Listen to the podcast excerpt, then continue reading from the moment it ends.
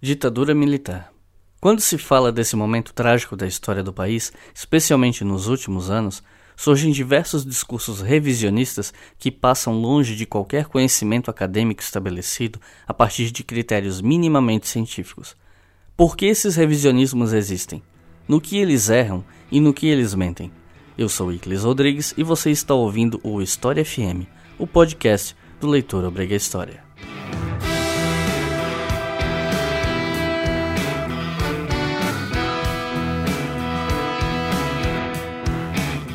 Salve ouvintes do História FM, bem-vindos ao podcast do Leitura Obriga História e hoje falando sobre revisionismos a respeito da ditadura militar. Um assunto que estava bastante em voga no mês passado, muita gente me cobrou vídeo, mas não é como se eu fosse virar um especialista em ditadura militar do dia para a noite para atender demandas e gravar um vídeo em uma semana. Na história, na pesquisa, a gente sempre precisa ter um pouco de tempo para maturar as coisas e produzir material de qualidade. Por conta disso, eu chamei duas pessoas que estudaram, na medida do possível ainda estudam, aspectos do período militar, da ditadura aqui no Brasil, e que vão me ajudar hoje a conversar com vocês sobre o que se fala a respeito da ditadura e principalmente o que se distorce a respeito desse período no Brasil. Ao meu lado estão, do meu lado esquerdo, Cissa, por favor, se apresenta para o pessoal. É, bom, é, meu nome é Clarissa, eu sou formada e mestre em História pela UFSC e no meu mestrado e no meu TCC também eu estudei a ditadura, mais especificamente na minha dissertação eu trabalhei com livros de militares que defendem uma memória positiva sobre o período. E ao meu lado direito, meu amigo também estudioso do assunto, Ricardo Duve, mais conhecido pelos amigos como Duve. Se apresenta aí pra galera, Ricardo. Oi, tudo bem? Meu nome é Ricardo, é, também sou professor de História e sou formado pela UFSC em História, tenho mestrado em História pela UDESC e recentemente, né, atualmente, para falar a verdade, eu faço doutorado em História na UFSC também. E sempre me interessei pelo tema da ditadura militar, desde o TCC. No TCC e no mestrado eu tive interesse em estudar a ARENA, Aliança Renovadora Nacional, o partido de apoio da ditadura aqui em Santa Catarina, né, o estado onde eu nasci. E atualmente no doutorado eu estudo a trajetória do ex-presidente Fernando Henrique Cardoso durante a trajetória da redemocratização na ditadura militar, período de 73 até a Constituinte de 88. É isso aí, como vocês podem perceber, eu chamei gente gabaritada para falar do assunto, embora ambos estejam um pouco nervosos aqui. Primeira vez no podcast pros dois? É, primeira vez. Ok, eu vou, eu vou ser legal. então.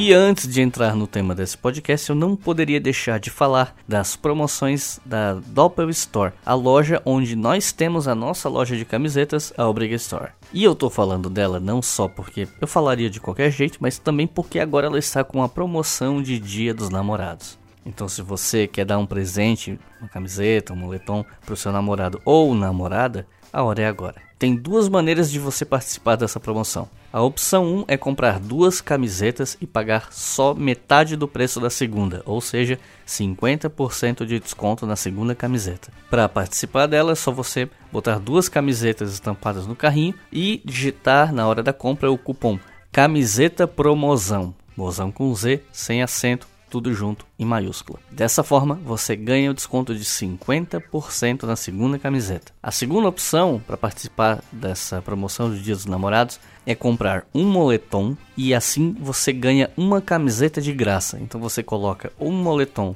e uma camiseta no carrinho e na hora de fechar a compra você digita o cupom moletom promozão, tudo junto, maiúsculo, sem acento, com Z na hora de pagar a sua compra. Essas promoções não são cumulativas, então você tem que escolher qual delas que é a mais conveniente e eu te peço que você faça essa compra pelos links que a gente fornece, mais precisamente o link que está aqui embaixo do feed desse podcast ou em um dos nossos vídeos recentes. Se você estiver ouvindo podcast no YouTube, o link está aqui embaixo na descrição. Ah, não estou achando aqui no feed, eu não consigo clicar, não consigo ver. Entra no Leitura Obriga História, abre qualquer vídeo mais recente, vai na descrição e tá lá o link para a Doppel Store. Comprando por esse link você nos ajuda muito. E comprando as nossas camisetas você também ajuda muito. Inclusive nós estamos com camiseta nova. A camiseta com a frase do Mark Bloch saída diretamente da Apologia da História, mais precisamente a frase que diz que a incompreensão do presente nasce fatalmente da ignorância do passado. Frase sempre atual e quem vive no Brasil consegue entender isso muito bem. Então aproveitem a promoção do Dia dos Namorados.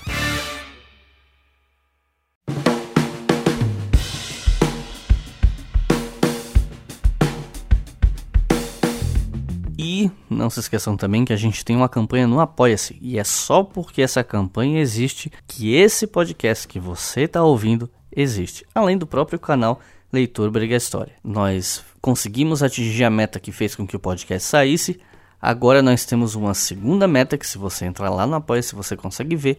Quando a gente chegar naquela meta, esse podcast que você está ouvindo vai se tornar semanal. Pelo menos esse é o plano. Espero que a gente consiga fazer isso. E nunca se sabe, eu tô até pensando em estabelecer uma outra meta, um pouco menor, para que nós tenhamos pelo menos mais um ou até dois podcasts novos, além do História FM que seriam postados nas semanas em que não tem episódio de História FM, ou seja, a gente ia ter podcasts semanalmente. Então eu tô pensando seriamente nisso, se vai dar para fazer ou não, mas a gente precisa do seu apoio. Você pode nos apoiar a partir de dois reais com qualquer valor. A partir de cinco você já consegue votar em enquete.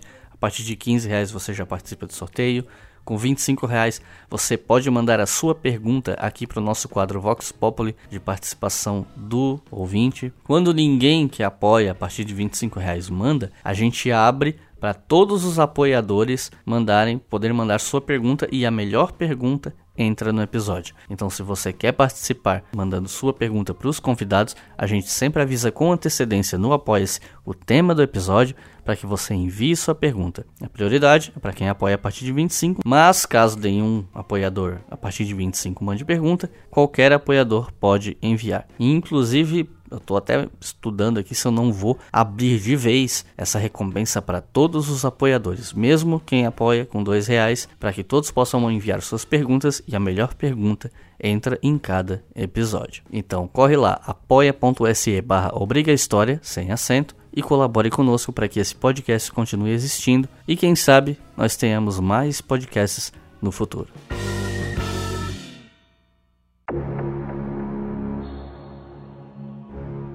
Para começar a falar sobre ditadura militar ou ditadura civil militar, porque isso também é uma discussão dentro da academia, né, essa nomenclatura, acho que a gente pode começar falando um pouco sobre essa trajetória rumo ao golpe, né? Os, as tentativas anteriores de golpe que ainda que foram tentadas e não deram certo ou quase deram. Por onde vocês acham que seria interessante começar para o público entender que o golpe não foi uma coisa que caiu do céu, que que foi algo construído com o tempo. Qual vocês acham que seria um bom marco para começar a falar sobre isso? Bem, as abordagens podem ser das mais variadas possíveis. Em relação ao golpe de 64 especificamente, a maioria dos autor, autores e autoras gostam de trabalhar a partir da renúncia do Jânio Quadros, em 1961. Todavia, por exemplo, o professor Carlos Fico, um especialista no tema, ele até recua um pouco a abordagem, ele fala que muito dos embates que ali ocorrem já começam a se dar após o suicídio, ou durante, pelo menos, o período conturbado que leva ao suicídio de Getúlio Vargas. Então, existe uma, uma série de tentativas golpistas, pelo menos naquela crise do Getúlio.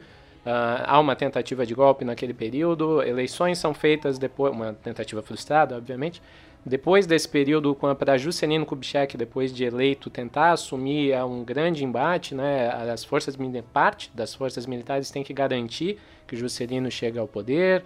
Uh, quando temos a renúncia de Jânio Quadros também existe aquela grande, grande tensão, pois João Goulart, que era o vice-presidente, estava fora. Então, para ele retornar ao país foi um grande embate. Teve a campanha da legalidade, liderada por Brizola. Jango tem que entrar. Ele estava na China, ele vai para Paris ele não consegue entrar para o Brasil, não é recomendado que ele tente entrar para o Brasil pelo Atlântico, ele tem que contornar pelo Pacífico.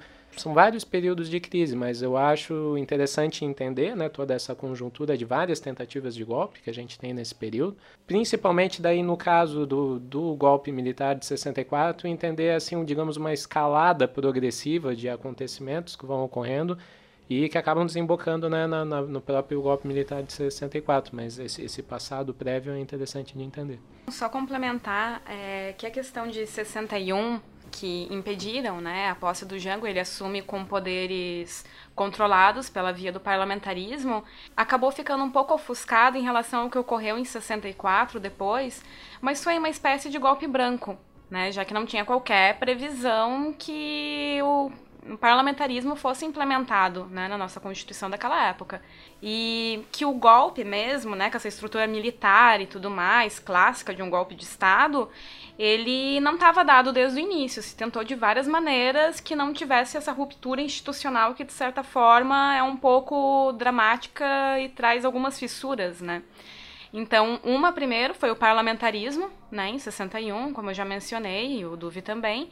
E outra também não dá para esquecer as eleições parlamentares de 62. Né? Na época, as eleições ocorriam de maneiras separadas, né? as parlamentares e a presidencial. Então, em 62, teve compra de deputados e tudo mais pela via da Ação Democrática Popular, que era um órgão financiado, né? um braço para atuação parlamentar do IPES, né, Instituto de Pesquisa e Estudos Sociais, que foi um instituto que congregava militares e civis com vias de desestabilizar e, né, por fim, derrubar o presidente Goulart. Né, não conseguindo ainda assim né, ocupar o Estado, optaram em 64 pela via de um golpe mesmo, né, com aquela estrutura clássica. E como foi esse parlamentarismo, esse período de parlamentarismo nesse momento? Lembrando que, né, você fala, Cissa falou sobre a eleição parlamentar ser separada da presidencial, também é interessante lembrar que nessa época o presidente e o vice, eles eram escolhidos separados, você não votava na chapa, você votava diretamente quem era o vice, o que explica duas figuras, né, o Jânio Quadros e o João Goulart, que eram né, drasticamente diferentes em muitos aspectos, estarem juntos em uma chapa a ponto de que quando o Jânio renuncia, o Jango assume. Então, como foi esse período? É, o, o período do parlamentarismo, o governo do João Goulart vai de setembro de 61 até abril né, de 64, quando, quando ocorre o golpe. Então, ele inicia como presidente, todavia com os poderes limitados, né? Uh, existe uma articulação, quando, quando ele assume, de fato, a Cissa comentou do, do aspecto golpista que tinha, e definitivamente tinha essa tentativa do, do, do golpe branco mesmo, e o, o que ocorre é que o Jango ele só consegue assumir tendo um grande acordo com as grandes elites, as grandes bancadas do PSD. Quem garante, de fato, o Jango estava em Montevidéu, por exemplo, quem vai lá articular a saída parlamentarista para aquela situação é o Tancredo Neves. Então, o que ocorre? O Jango acaba assumindo ali no início de setembro, assim, isso, o, o, o Jânio Quadros renuncia em 25 de agosto, e ali no início de setembro que que o Jango assume de fato, e o primeiro-ministro dele vai ser o Tancredo Neves, né? Foi o Tancredo Neves, então, existem fases né, desse período parlamentarista, mas é interessante compreender como, nesse primeiro momento, o Jango, inclusive, monta um ministério muito heterogêneo, cujo primeiro-ministro é o Tancredo Neves, o ministro da Indústria e Comércio é do mesmo partido do Tancredo Neves, o Ulisses Guimarães, o PSD. O PSD tem alguns, alguns cargos, mas a própria UDN vai ter cargos no governo, o ministro do Trabalho é o André Franco Montoro, um, um importante enfim, político histórico da, da, da, da, República, que era do PDS, o Partido Democrata Cristão, do, do PDC, desculpa, Partido Democrata Cristão. Então é, é, curioso esse aspecto bem heterogêneo e a tentativa do Jango de ser uma liderança conciliatória no, no começo. Ele tem muito esse caráter conciliatório, assim. Então, muitas vezes a gente lembra do Jango da, das reformas de base, um Jango mais aguerrido, mas o início dele, talvez até por ser tão conturbado, ele tenta uma política um pouco mais apaziguatória, né? E então se tem esse primeiro momento, mas de, se esse início é conciliatório, é aí que eu falo que, que, que o Jango começa a ter um pouco das, das características particulares dele.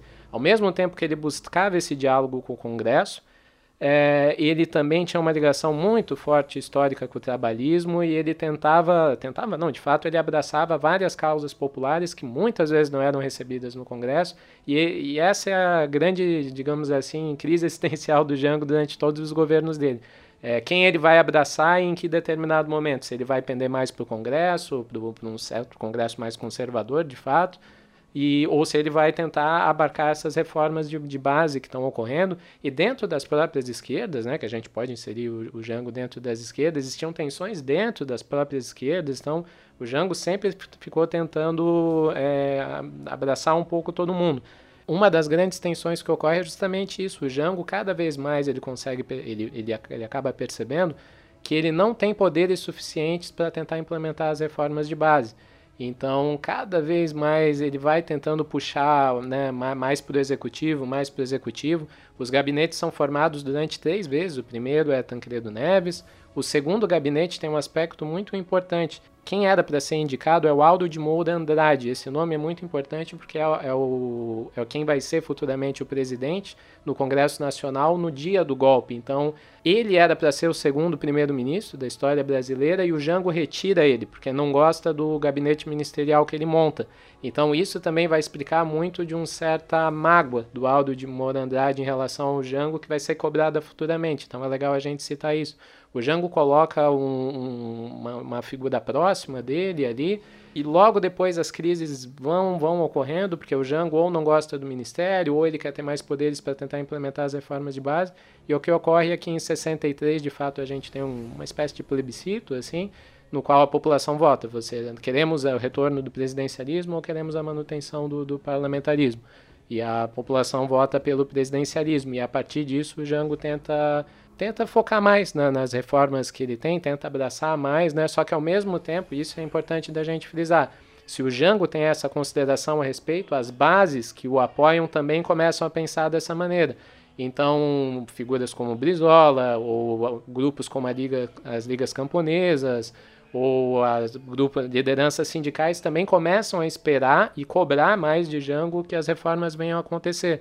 E daí nós temos uma série de, de escaladas que é de tensões, né, que é interessante da gente observar. Talvez uma das primeiras seja em setembro de 63, que é considerada a revolta dos sargentos.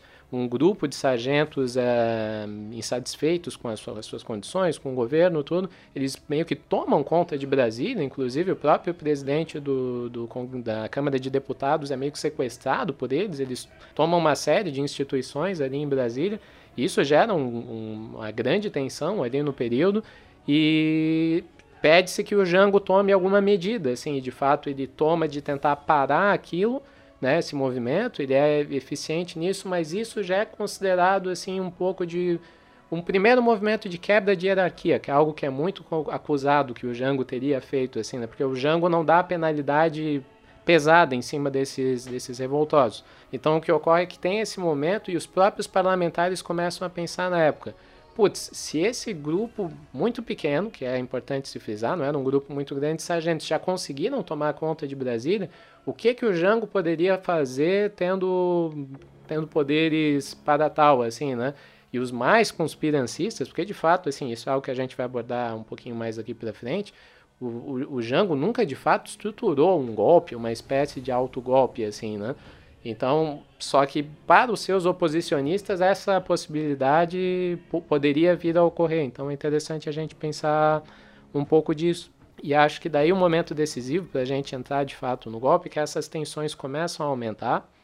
Em setembro de 63, que é justamente esse mesmo período que ocorre a revolta dos sargentos, a inflação está muito alta, o Jango está tendo problemas com o plano trienal, que é um plano que o Celso Furtado, que era um dos ministros do Jango, cria, e o Jango toma uma medida que daí muitos consideram fatal para o que vai ocorrer depois. Ele desfaz o seu ministério mais progressista, digamos assim, né, que contava com figuras muito importantes das esquerdas. Ele desfaz esse ministério e a partir daí ele tenta ao mesmo tempo conciliar com o Congresso e ele é muito cobrado também pelas esquerdas. Por exemplo, o Ministério da Fazenda ele coloca o Carvalho Pinto como ministro da Fazenda, que era um político conservador, muito conservador, inclusive da, da do, digamos assim, da da oligarquia paulista, assim, né, do, do, ala mais conservadora paulista, e ele vira o ministro da Fazenda, ele tenta implementar medidas para combater a inflação muito duras, e isso é cobrado do Jango pelas esquerdas. Então esse é um aspecto muito importante.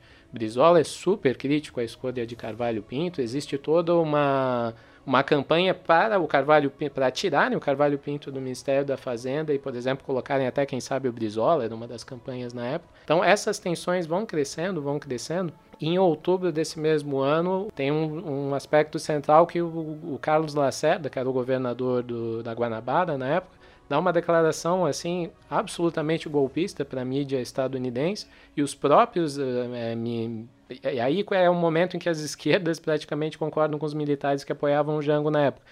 Essas declarações golpistas do, do Carlos Lacerda são consideradas tão estapafúrdias e, e, e firmes assim, que o que ocorre é que pede-se a, a, declaração de estado de sítio e a prisão do Carlos Lacerda e a prisão do Ademar de Barros, que faziam falas golpistas. Isso é importante da gente frisar mesmo. Estavam tramando, assim, eu não diria Talvez o verbo não seja nem tramando, estavam declarando praticamente um golpe contra o Jango ali em outubro por causa de toda essa situação de crise, né? E daí é um momento que essa escalada não, não para de crescer, só que esse é um aspecto importante. Essa, essas crises vão ocorrendo no final de 63. Se Jango antes era visto como um conciliador, agora já não é mais.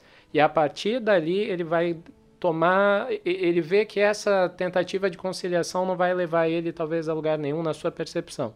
A partir de março de 64, que talvez seja um momento fatídico assim, o Jango de fato declara apoio às esquerdas. E o, tá, o, momento mais famoso que quase todos relatam é o comício da Central do Brasil em 13 de março. Que o Jango reúne mais de 100 mil pessoas, frentes sindicalistas, é, é no centro do Rio de Janeiro, na Praça da República, é realizado na frente do Ministério de Guerra, isso é importante de ser registrado, deliberadamente é feito assim. Ali, Jango declara algo que vai ser muito cobrado dele nesse curto período que vai de 3 de março até o golpe. Que se as reformas que ele quer, as reformas de, de, de base, que a mais principal da reforma agrária, é, se elas não forem ocorrer pelo Congresso, que ele já tinha perdido em 63, há essa tentativa, mas ali em março o que ocorre é que ele fala que elas vão sair por decreto. E aí começa de fato uma, uma grande escalada que só vai parar de fato com um golpe. Em 15 de março ele manda uma mensagem para o Congresso falando que vai passar por decreto. E o que ocorre é que to toda de fato essa escalada, o último episódio dela, que é daí a acusação de grande quebra de hierarquia do Jango, é a, uma, um movimento na, na Marinha que ocorre no Rio de Janeiro, que ocorre dia 24 e 25 de março que os marinheiros se rebelam, mais de 3 mil marinheiros se rebelam por causa das suas condições de, de, de trabalho e eles se revoltam contra a própria marinha. E esse é o, talvez o desfecho assim do, do, do Jango antes dos militares, a grande parte dos militares traírem ele para sempre. assim Toda essa revolta ocorre, ela é reprimida, só que o Jango no final anistia todos esses marinheiros que participaram. Isso para as Forças Armadas é considerado quebra de hierarquia total, que essa decisão deveria caber às Forças Armadas. Então, se o Jango tinha algum apoio ali nas forças militares, é perdido nesse momento.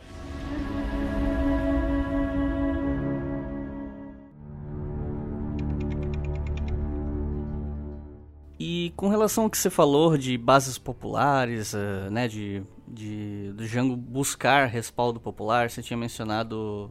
Eu não lembro nem se foi na gravação ou se foi em offline quando a gente estava conversando sobre uh, um, um plebiscito. Um plebiscito que aconteceu.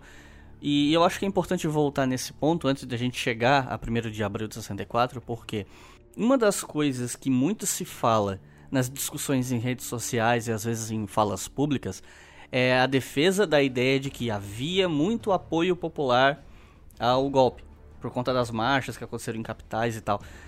E se, mas também se fala sobre a tal maioria silenciosa, ou seja, toda aquela população que não necessariamente foi para a rua, não necessariamente se manifesta e que não morava nas grandes capitais, que morava bem no interior, que deu apoio maciço a propostas do Jango no plebiscito.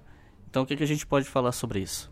justo, é, a gente inicia essa conversa tentando fazer essa espécie de cronologia para as pessoas tentarem entender esse aspecto processual assim do que leva ao golpe, né?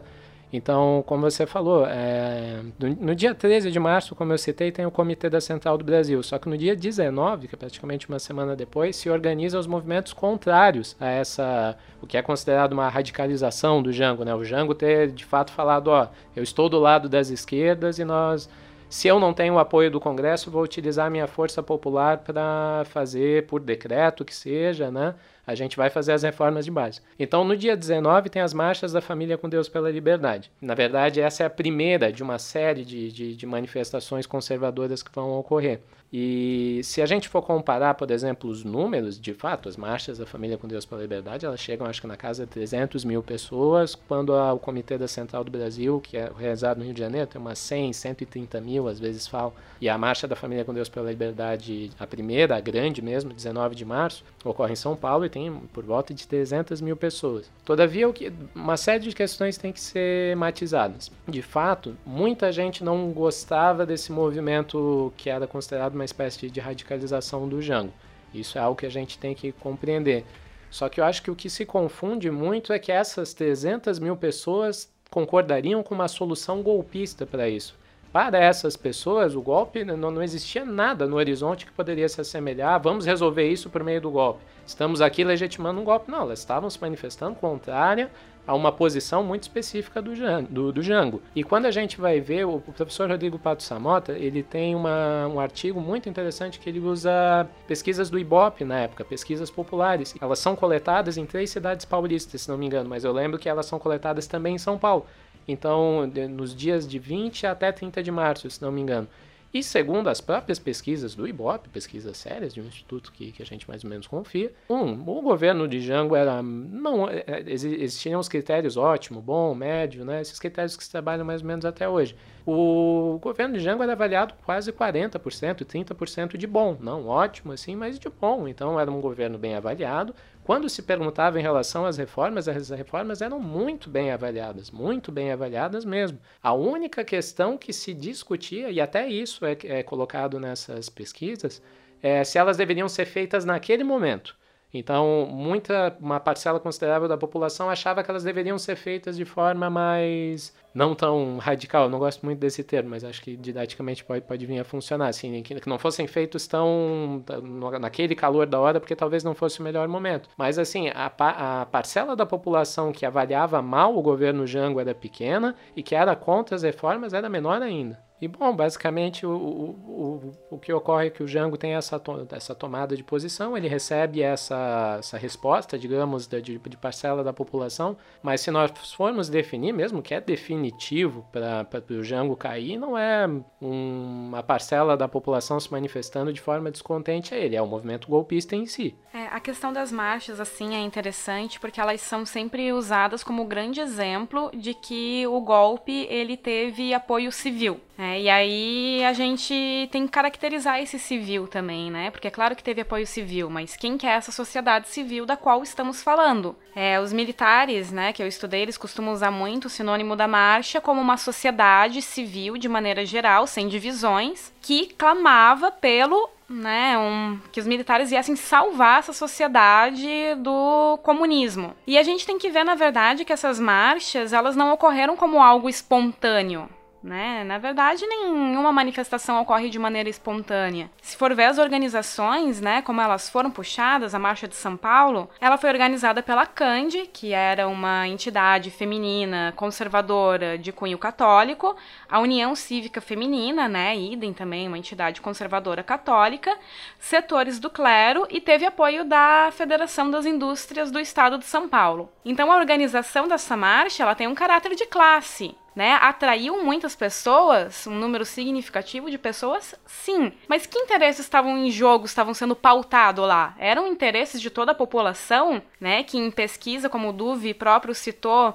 mostravam, né, grande simpatia é, não só pelo governo do João Goulart, mas principalmente pelas suas reformas, ou eram interesses né, de classe que estavam sendo pautados e buscando construir uma hegemonia ali naquele período. Chega a ser bem simbólico que nos relatos militares ou do revisionismo em geral, quando se fala das marchas da família com Deus pela liberdade, a questão do financiamento e da organização dessas marchas é sempre colocado de lado, né? Nunca é mencionado. Porque é conveniente falarem, ah, teve apoio da população civil sem necessariamente esmiuçar, né? E outra, a gente está falando aqui da questão de classe dos interesses e também tem a questão geográfica, porque a gente está falando de capitais que aglutinam muitas pessoas então, uma capital como São Paulo, que eu não sei qual era a população na época, hoje tem mais de 12 milhões de habitantes, qualquer manifestação política que tiver um, uma organização competente e que tenha um contexto político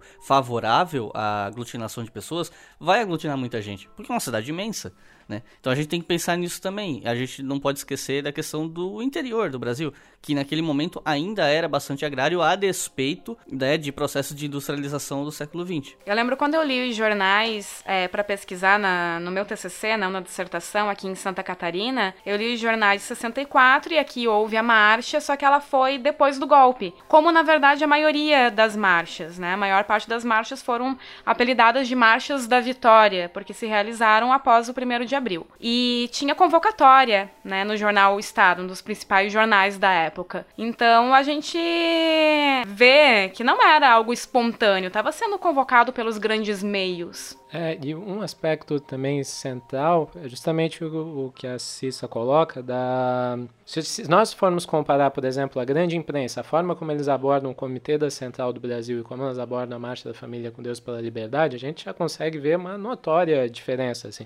o, o, o comitê da a reunião, a, o próprio Comitê da Central do Brasil em si, ele é muito mal visto pela imprensa. Pela imprensa paulista mesmo é considerado um escárnio, assim, uma radicalização do Django absolutamente excessiva e, e, e, todo nesse aspecto. Enquanto quando a gente vai ver as, as coberturas sobre a Marcha da Família com Deus pela Liberdade, tem toda uma outra, tem um tom cívico, patriótico, assim, pessoas preocupadas pelo bem do Brasil, né, coisas absolutamente genéricas. Só que quando eu fiz a cronologia lá, por exemplo, eu citei três figuras que foram importantes é, nessa, nessa construção de um sentimento golpista, de uma ideia golpista, inclusive, que é o Aldo de Moura Andrade, que foi o presidente do Congresso Nacional que, que, que digamos assim, chancela o golpe de, de forma institucional posteriormente, mas assim, lembrando, o Jango não permitiu que ele assumisse como primeiro-ministro, né? Nesse momento da Marcha da Família com Deus para a Liberdade, ele é um dos principais líderes. E logo depois ele vai se vingar do Jango, né, praticamente acabando com qualquer possibilidade legal do, do Jango tentar reivindicar qualquer coisa no golpe. A gente vai discutir isso depois. Outras duas figuras centrais que estavam na Marcha da Família com Deus pela Liberdade, organizando elas, é o Ademar de Barros e o Carlos Lacerda, que em outubro de 63 já estavam falando as coisas mais tapafúrdias né, possíveis. O Carlos Lacerda é, assim, é beira ao ridículo, assim, a, a, postura que ele tem no golpe em si, em 31 de, de março, porque ele já sabia né, de toda a movimentação golpista, e ele é um jornalista, para quem não conhece, ele é um jornalista famoso, ele, desde a época de, de, de Vargas, né, ele tinha uh, seus intervalos com Vargas, mas ele, ele coloca, ele é do governador da Guanabara, ele coloca microfones, assim, grandes caixas de som no palácio da Guanabara, e ele começa a xingar o, o, o Jango, né, e, e, falando que ele vai ser derrubado, acusando pessoas de incesto, assim, coisas absolutamente, sim, para não usar nenhum termo chulo, nada democráticas, assim. É, posturas absolutamente análogas a muita coisa que a gente viu em 2018. É, é. E, então, o que, o, que, o que ocorre, e certamente essas marchas para as pessoas interessadas e os políticos, não só políticos, como os empresários, os grandes líderes por trás dessa marcha, não há dúvida que eles tinham intenções golpistas. Isso, assim, realmente não há dúvida, aquilo ali já está dado muito claro. O ponto que a gente tem que separar é que daí, às vezes, até as pessoas que querem utilizar esse argumento, não, mas existia uma legitimidade popular no golpe porque tinham 300 mil pessoas na rua. O significado daquela marcha para o Carlos Lacerda é um, o significado daquelas marchas para as pessoas que estavam lá porque simplesmente, sei lá, estavam preocupadas com o país, a dona de casa, o trabalhador que foi lá reclamar por alguma questão é totalmente diferente. Assim, a gente não pode colocar uma pecha de golpista nesse cidadão que está ali, sabe-se lá por qual razão. Né? Você mencionou, por exemplo, a questão da inflação. É, é um bom motivo para muita gente ir para a rua. Né? E um dos grandes problemas que o Jango enfrenta na área econômica é que, justamente, o Iclis falou, o Brasil está se industrializando e se urbanizando. Os salários nos grandes centros urbanos já estão decaindo, porque já não é um momento de crescimento como a gente tem com o Juscelino Kubitschek, né? Então, essa demanda, esse sindicalismo tão ativo que a gente tem na época também é um reflexo disso. São pessoas falando, ó, estamos contribuindo, trabalhando para o Brasil e o nosso retorno. Supostamente nós temos um presidente que, no, que nós apoiamos e que deveria né, estar ao nosso lado. Então, existe uma série de, de, de, de tensões que devem ser levadas em conta. Mas o uso da marcha da família com Deus para a liberdade para falar que ó, tinham 300 mil pessoas a favor da ditadura e do golpe ali é, é ridículo, assim, não nos sustenta de forma alguma. É, e além disso, sempre é nesse, nessa questão, né, que o comício da central, ele tem caráter político, ele tem cor, ele é vermelho, né? Já as manifestações da esquerda, elas são sempre, né, ideológicas, tem um sentido, partidárias, bandeira, exatamente. A CUT, pensando em termos é, modernos, né? Exatamente, é, é o essas pessoas não tivessem radicalizando. É que, é, a gente tem muita analogia para fazer com o presente, assim, que se torna muito ilustrativo. Já as manifestações né, da Marcha da Família com Deus pela Liberdade, não. É verde e amarelo, não é político, é toda a população, é toda uma nação, não é uma parte. Né? Então isso é muito simbólico, assim, de como era antes e continua sendo exemplo atual da forma como é tratado com diferença, né, manifestações da esquerda e da direita. É, é uma base de parte do discurso conservador político. Né? Pensando no, na, na superfície, né, de, de vertentes conservadoras um pouco mais rasas, a ideia de que a esquerda é ideológica, os conservadores são pragmáticos. Como se ideologia fosse uma coisa do outro, né? Até já falei disso no vídeo e tal. Bom, a gente falou de alguns eventos ocorridos em março que levaram ao golpe propriamente dito. Então acho que a gente pode chegar no golpe em si. Como isso aconteceu? Qual foi a articulação mais imediata ali nesse finalzinho de março que culminou nessa situação? É, o, o ponto central para o início dessas movimentações, digamos assim, do golpe em si. Quando eu falo golpe, eu quero dizer o, o movimento militar que vai em si materialmente destituir o, o poder de, de João Goulart. A, a questão central é que Jango já tinha perdido o apoio da, da, da, da, ala militar que o sustentava. Ele tem um apoio mínimo ainda, mínimo ele ainda tem, de fato, mas assim a grande maioria do, do oficialato assim das Forças Armadas já, já não estava com Jango. Então, no dia 31 de março é que de fato a gente tem o início desse movimento golpista, que é quando o Olímpio Mourão Filho, um general, ele sai de Juiz de Fora, de Minas Gerais, para ir em direção ao Rio de Janeiro é, pois Jango estava no Rio de Janeiro, João Goulart estava no Rio de Janeiro. É importante a gente frisar que a capital do Brasil já era Brasília, mas Jango estava lá, Palácio das Laranjeiras, que era considerado uma sede presidencial ainda. Então o Olímpio Mourão Filho vai em direção a Jango, porque a ideia era prender João Goulart, né, destituí-lo do poder. Só que daí é interessante nós pensarmos o, o porquê o Olímpio Mourão Filho e o porquê ele está saindo de... porque ele pode sair de Juiz de Fora e fazer esse movimento. O Olímpio Mourão Filho está sendo chancelado pelo governador de Minas Gerais, que era Magalhães Pinto, era da UDN, um opositor ao governo de, de João Goulart, e ele dá essa chancela institucional, digamos assim, para que o Olímpio Mourão Filho faça essa ação. E ele sai no dia 31 de março com as suas tropas. Uh, Jango é avisado disso, né, de que as tropas estão vindo. Ele consegue ainda mandar um oficial é, sobrevoar, né, para ver todas essas tropas, para observar, né, quem eram, quantos eram, né, como estava sendo formado esse movimento liderado pelo pelo Olímpio Mourão Filho. Ele sobrevoa, ele vê a quantidade de pessoas que tem, é levantada a hipótese de combater, né, essas tropas mas quem poderia dar essa ordem final, e ele, e ele tem essa possibilidade, pois o é informado, que é João Goulart. E João Goulart nunca toma essa de, nunca tomou, né, a gente sabe historicamente, ele nunca tomou essa decisão de não, vamos enfrentar essas tropas. E até mesmo porque no, nesse dia João Goulart tem um encontro muito importante que é com Santiago Dantas, que era um político muito próximo de Jango, já tinha sido seu ministro das Relações Exteriores, já tinha sido seu ministro da Fazenda, uma pessoa da total confiança de Jango, e ele chega para João Goulart e fala: Olha, esse movimento nós já sabemos que ele está sendo chancelado pelos Estados Unidos. Os Estados Unidos já, já, já cobertaram todo esse movimento e qualquer coisa que possa vir a sair dele, a gente sabe que vai ter o apoio. Então, se nós entrarmos numa guerra civil, que era certamente a maior preocupação que se tinha na hora, os Estados Unidos vão saber de que lado ficar e não é no lado de, de Goulart, né? Eles vão aderir ao, eles vão dar apoio ao golpe. E daí só um breve comentário, o, o professor Carlos Fico tem todo um livro que essa documentação é nova, né? É, esses relatos a gente, a gente sabe muito recentemente e essa documentação de, de todo esse apoio logístico que os Estados Unidos já tinha construído assim para dar ao Brasil. Inclusive a gente sabe hoje em dia que tinha até um cargueiro, se não me engano, no, no Nordeste, né, ali perto de Natal, uh, dos Estados Unidos, né, ancorado já aqui no litoral brasileiro. Então, certamente a ideia de guerra civil, João Goulart teria que enfrentar né, os Estados Unidos também. Ele é, ele é avisado disso, mas daí é interessante a gente saber como é que Santiago Dantas sabia disso. Ele sabia disso por intermédio de Afonso Arinos, que também era um político denista, que semanas antes ele tinha ganho uma secretaria em Minas Gerais, uma secretaria que não tinha pasta, era um negócio meio estranho assim, e no governo de Magalhães Pinto, ou seja, né, ele tinha ganho esse cargo no governo de Minas Gerais, e qual era a razão desse cargo?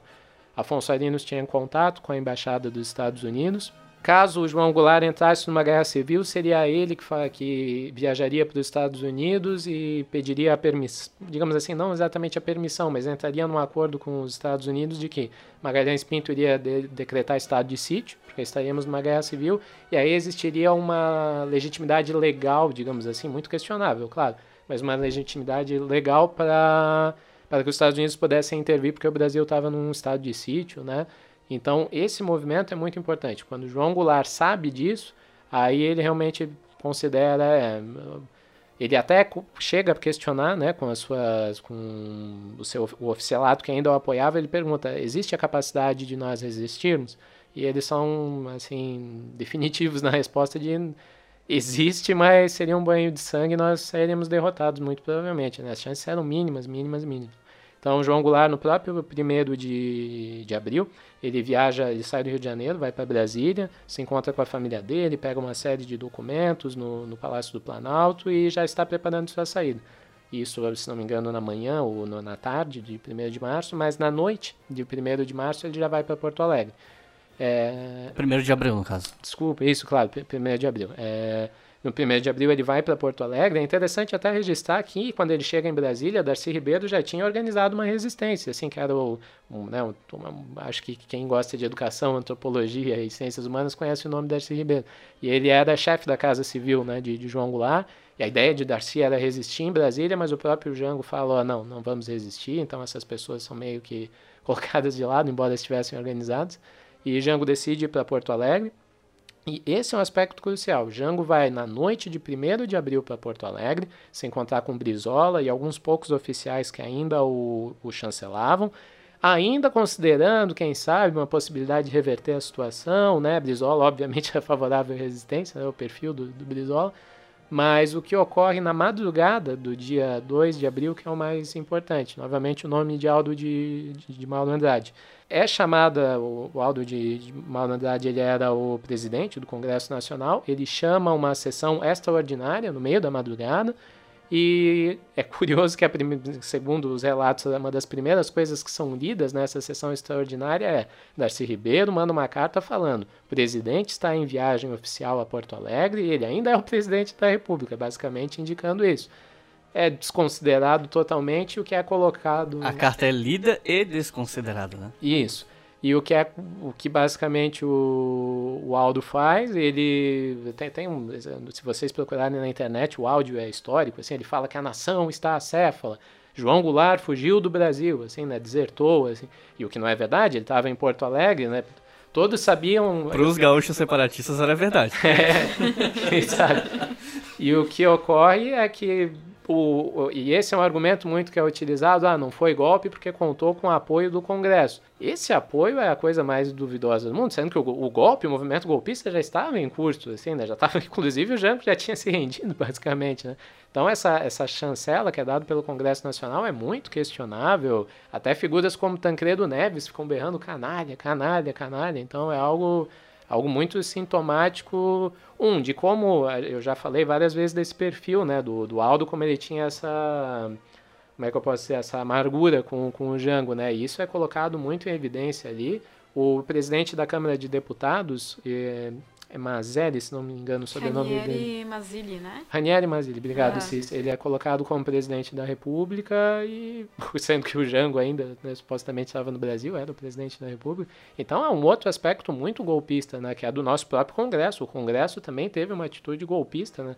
Não é porque foi o Congresso que tomou uma decisão que supostamente deveríamos chamar, considerar institucional, que não foi um golpe. Né? É o isso- mesmo isso- Congresso que criava uma instabilidade institucional para impedir a aprovação das reformas também, né? Tinha uma composição claramente conservadora.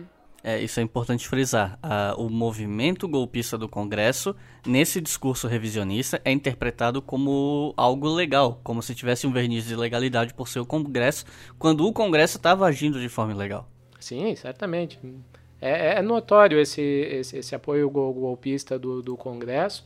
Muitos congressistas já sabiam tudo o que estava ocorrendo, assim, e é, é uma atitude tão lamentável que, inclusive, recentemente essa sessão foi desconsiderada, né? Eu não me engano, não, não lembro se foi ano passado ou em, em 2017. Não, foi um pouco anterior, acho que foi em 2014, 2015. Ah, então, então desculpa, mas, É, mas a- mas- a questão da data eu vou ficar faltando, mas é, o próprio Congresso, recentemente, vamos colocar assim, é, retirou dos anais, né, considerou como inválida essa sessão, porque justamente foi uma sessão que desmerece, né, sei lá, qualquer história que se pretenda republicana. Daqui a pouco ela é revalidada de novo, né? Tá, mas Não combina duvido. com o clima político da época. E quando que Humberto de Alencar Castelo Branco se torna presidente? É, é numa lógica muito semelhante, assim, o, o- enfim, o Congresso já estava articulado, né, nessas intenções golpistas, como a gente falou, e logo depois, ali no início de abril, é, na, na primeira dezena, assim, de abril, é realizado, é reunido um colégio eleitoral, ou seja, uma votação indireta do próprio Congresso. Existem alguns candidatos, mas como o golpe já estava em curso, já estava tudo tão consolidado e era é, evidente que as Forças Armadas tinham tomado conta do, do país, que o, Car o Carlos Humberto Castelo Branco ele é eleito por esse Congresso Nacional com larga margem de, de votos e, enfim, é, essa- esse eleito, eu sempre penso entre aspas quando eu falo, né, porque é uma eleição indireta bem, bem questionável e não retira o caráter golpista da situação toda. E já que você terminou a frase falando em caráter golpista, acho que a gente pode finalizar esse bloco falando, tirando uma dúvida que nos últimos tempos eu tenho visto mais materiais no YouTube, na internet falando sobre o assunto, mas acho que é importante a gente não deixar essa lacuna que é o, essa eterna briga entre golpe ou revolução. Porque ainda hoje você encontra pessoas com perfil conservador defendendo a ideia de que o que aconteceu em 64 foi uma revolução de 64 e não um golpe. Porque a palavra revolução recebe uma conotação positiva logo de cara e a palavra golpe sempre recebe uma conotação negativa logo de cara, a parte dos contextos das revoluções e dos golpes. A gente pode mencionar que golpe e revolução são conceitos bem específicos, bem definidos, e que a escolha de chamar o que acontece em a- 1 de abril de 64 de golpe não é uma escolha moral. Não é que tipo, ah, os esquerdistas chamam de golpe porque eles querem fazer parecer que foi ruim. Não é isso. A definição de golpe ela é específica e muito clara aplicada a esse assunto. É, a gente tem aqui um processo de legitimação, né? Então, que veio desde o início ali da constituição do- dos governos militares. Então, você derruba um presidente eleito, estabelece uma ditadura, você tem que legitimar isso de alguma forma. E aí, né, se a gente for pegar é, qualquer conceito básico de revolução, vai considerar que é um processo rápido de mudanças nas estruturas sociais. vindas de fora. Isso é importante frisar. Normalmente é um movimento que vem de fora para dentro do Estado ou do staff político, né? No- Normalmente com algum apoio popular, com respaldo, mas em geral um movimento que vem de fora, mesmo quando é um caso como, sei lá, a Revolução Cubana, né, que você tinha ali, é, teve luta armada envolvida e tal, mas ainda assim era um grupo de fora, ao contrário do golpe, que vem de dentro. As forças militares que são um braço do Estado, você tem políticos do Congresso que fazem parte da estrutura estatal, uma coisa que vem de dentro. Claro. É, o golpe, assim, né? Tanto nesse sentido de que veio de dentro, quanto no sentido de que ele não modifica estruturas sociais. Na verdade, é justamente para impedir mudanças e aí as reformas de base são muito simbólicas nesse sentido, que se faz o golpe, né, para manter aquela estrutura de poder que já existia e que incluía, por exemplo, a exclusão do voto dos analfabetos, né, que era um ponto que preocupava muito os partidos de direita, né, que os analfabetos pudessem vir a ter direito ao voto, a reforma agrária, né? Uma reforma política que colocasse na legalidade o PCB, por exemplo. Então é para manter essas estruturas que se fazem. Então assim, eu não consigo visualizar em qualquer tipo de conceito sério que se tem de revolução, como que 64 poderia se aplicar nisso. E agora, né, o porquê do termo revolução, acho que é mais a gente interessante a gente pensar por que, que esse grupo que toma o poder em 64 se firma nisso dentro desse projeto de legitimação. E é interessante a gente pensar que a palavra revolução, diferente do que a gente tem depois, né, é, agora, na época ela tinha um enraizamento muito grande numa cultura política. Ela era muito falada e utilizada pela esquerda, uma ideia de uma revolução brasileira. Né? A Revolução Cubana deixa as marcas nisso.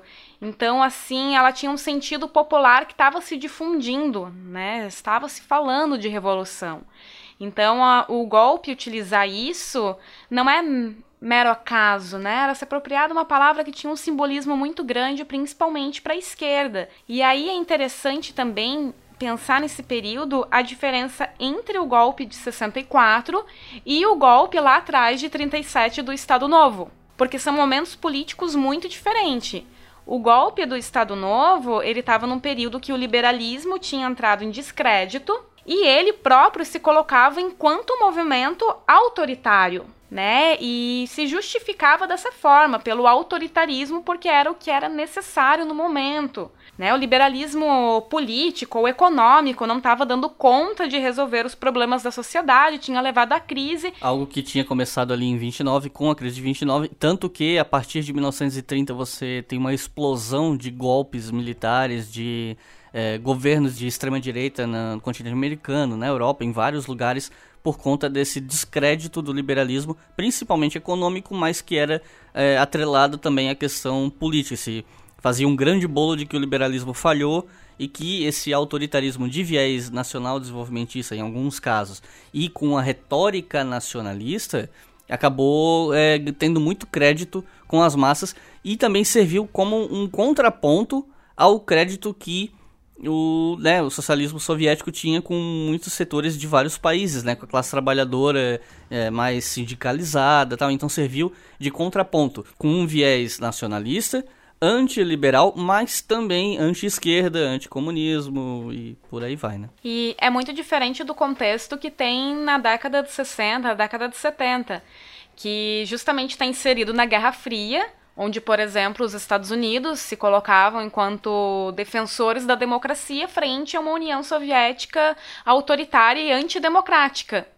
Né? Então, os militares aqui, não só os militares, mas o setor golpista, né, de maneira geral, vão se colocar enquanto defensores de uma democracia que se vê ameaçada e que, portanto, o que eles estão fazendo é um processo não golpista, mas revolucionário. Eles estão fazendo uma limpeza na sociedade, né, mudando, segundo o discurso deles, estruturas sociais que estavam infiltradas né, pelo comunismo, né, pela esquerda. Não à toa que alguns também chamam de contra-revolução, né? É, exatamente. Também é um termo muito muito utilizado. E aí é, e é interessante que o termo contra-revolução que você tocou, ele não é só utilizado pela direita, na verdade. O Jacob Gorender, por exemplo, ele utiliza é, contra-revolução no sentido de que existia um movimento de esquerda que estava né, ascendendo, crescente, e aí veio, né, uma contra-revolução para implementar, né, um, uma modernização conservadora no Brasil, mas com um sentido totalmente diferente, né? O Jacob Gorender, para quem não conhece, né, foi um estudioso, um pesquisador é, de esquerda, inclusive militou no Partido Comunista Brasileiro Revolucionário. E para demonstrar assim empiricamente como esse conceito, essas ideias eram utilizadas quando o golpe é dado, um dos primeiros documentos que o golpe produz é o ato institucional de número 1, que seria o aparato jurídico para legitimar todo esse movimento golpista. E no próprio texto é interessante que eles se dão ao trabalho de tentar definir o que para eles seriam essa revolução. Porque de fato seria necessário, né? Estranho, né? Tendo em vista, como a Cissa falou, que era uma, um conceito tão mobilizado pelas esquerdas, de repente temos militares revolucionários, ou supostamente revolucionários. Então, no texto, né, aqui eu cito: a revolução se distingue de outros movimentos armados pelo fato de que nela se traduz não o interesse e a vontade de um grupo, mas o interesse e a vontade da nação. Então se contrapõe, né, o que supostamente seria um movimento revolucionário que defenderia só os interesses de um grupo, e aqui eu acho que está muito subentendido que seria né, a Revolução Russa ou, ou, qualquer revolução de caráter de esquerda, né, que defenderia só os interesses da esquerda ou dos trabalhadores ou de um grupo específico, sendo que não, a Revolução suposta de 64 defenderia os interesses da nação, que é que é muito, muito questionável, tendo em vista tudo que a gente já falou, que João Goulart tinha contava com grande apoio popular, que João Goulart também mobilizava massas às ruas, ou seja, né, certamente esses, esse o interesse da nação no singular é muito questionável. Sem contar que nação não é um sujeito dotado de vontade própria e uma nação, uma comunidade nacional ela tem uma série de conflitos. Falar em interesses nacionais é uma forma de amenizar esses conflitos, de fazer de conta que os conflitos internos não existem. É, e esse é, um, esse é um aspecto talvez que a gente não trabalhou tanto, mas que é certamente fundamental. O caráter anticomunista desse movimento está inclusive no próprio texto do ato institucional número 1. Um. Eu vou novamente citar dois trechos. Num determinado texto se cita: os processos constitucionais não funcionaram para destituir o governo, que deliberadamente se dispunha a bolchevizar o país. Né? Então, uma retórica muito anticomunista e dando a entender que o João Goulart era um disposto Lenin, criando né, grupos bolcheviques no país, que é totalmente descontextualizado, inverídico. E repetindo que isso é o texto do ato institucional, um, um, um texto que teoricamente deveria ser um pouco mais técnico do ponto de vista jurídico, e é um grande panfletão, né? É, e a parte que para mim é até a pior de todas, tem, tem vários momentos muito questionáveis. E aqui até peço desculpas que a citação é um pouco mais longa, mas acho que vale a pena pra, porque ela é muito simbólica. Para demonstrar que não pretendemos radicalizar o processo revolucionário, decidimos manter a Constituição de 46, limitando-nos a modificá-la apenas na parte relativa aos poderes do presidente da República, a fim que este possa cumprir a missão de restaurar no Brasil a ordem econômica e financeira e aqui é a parte mais, mais central, né?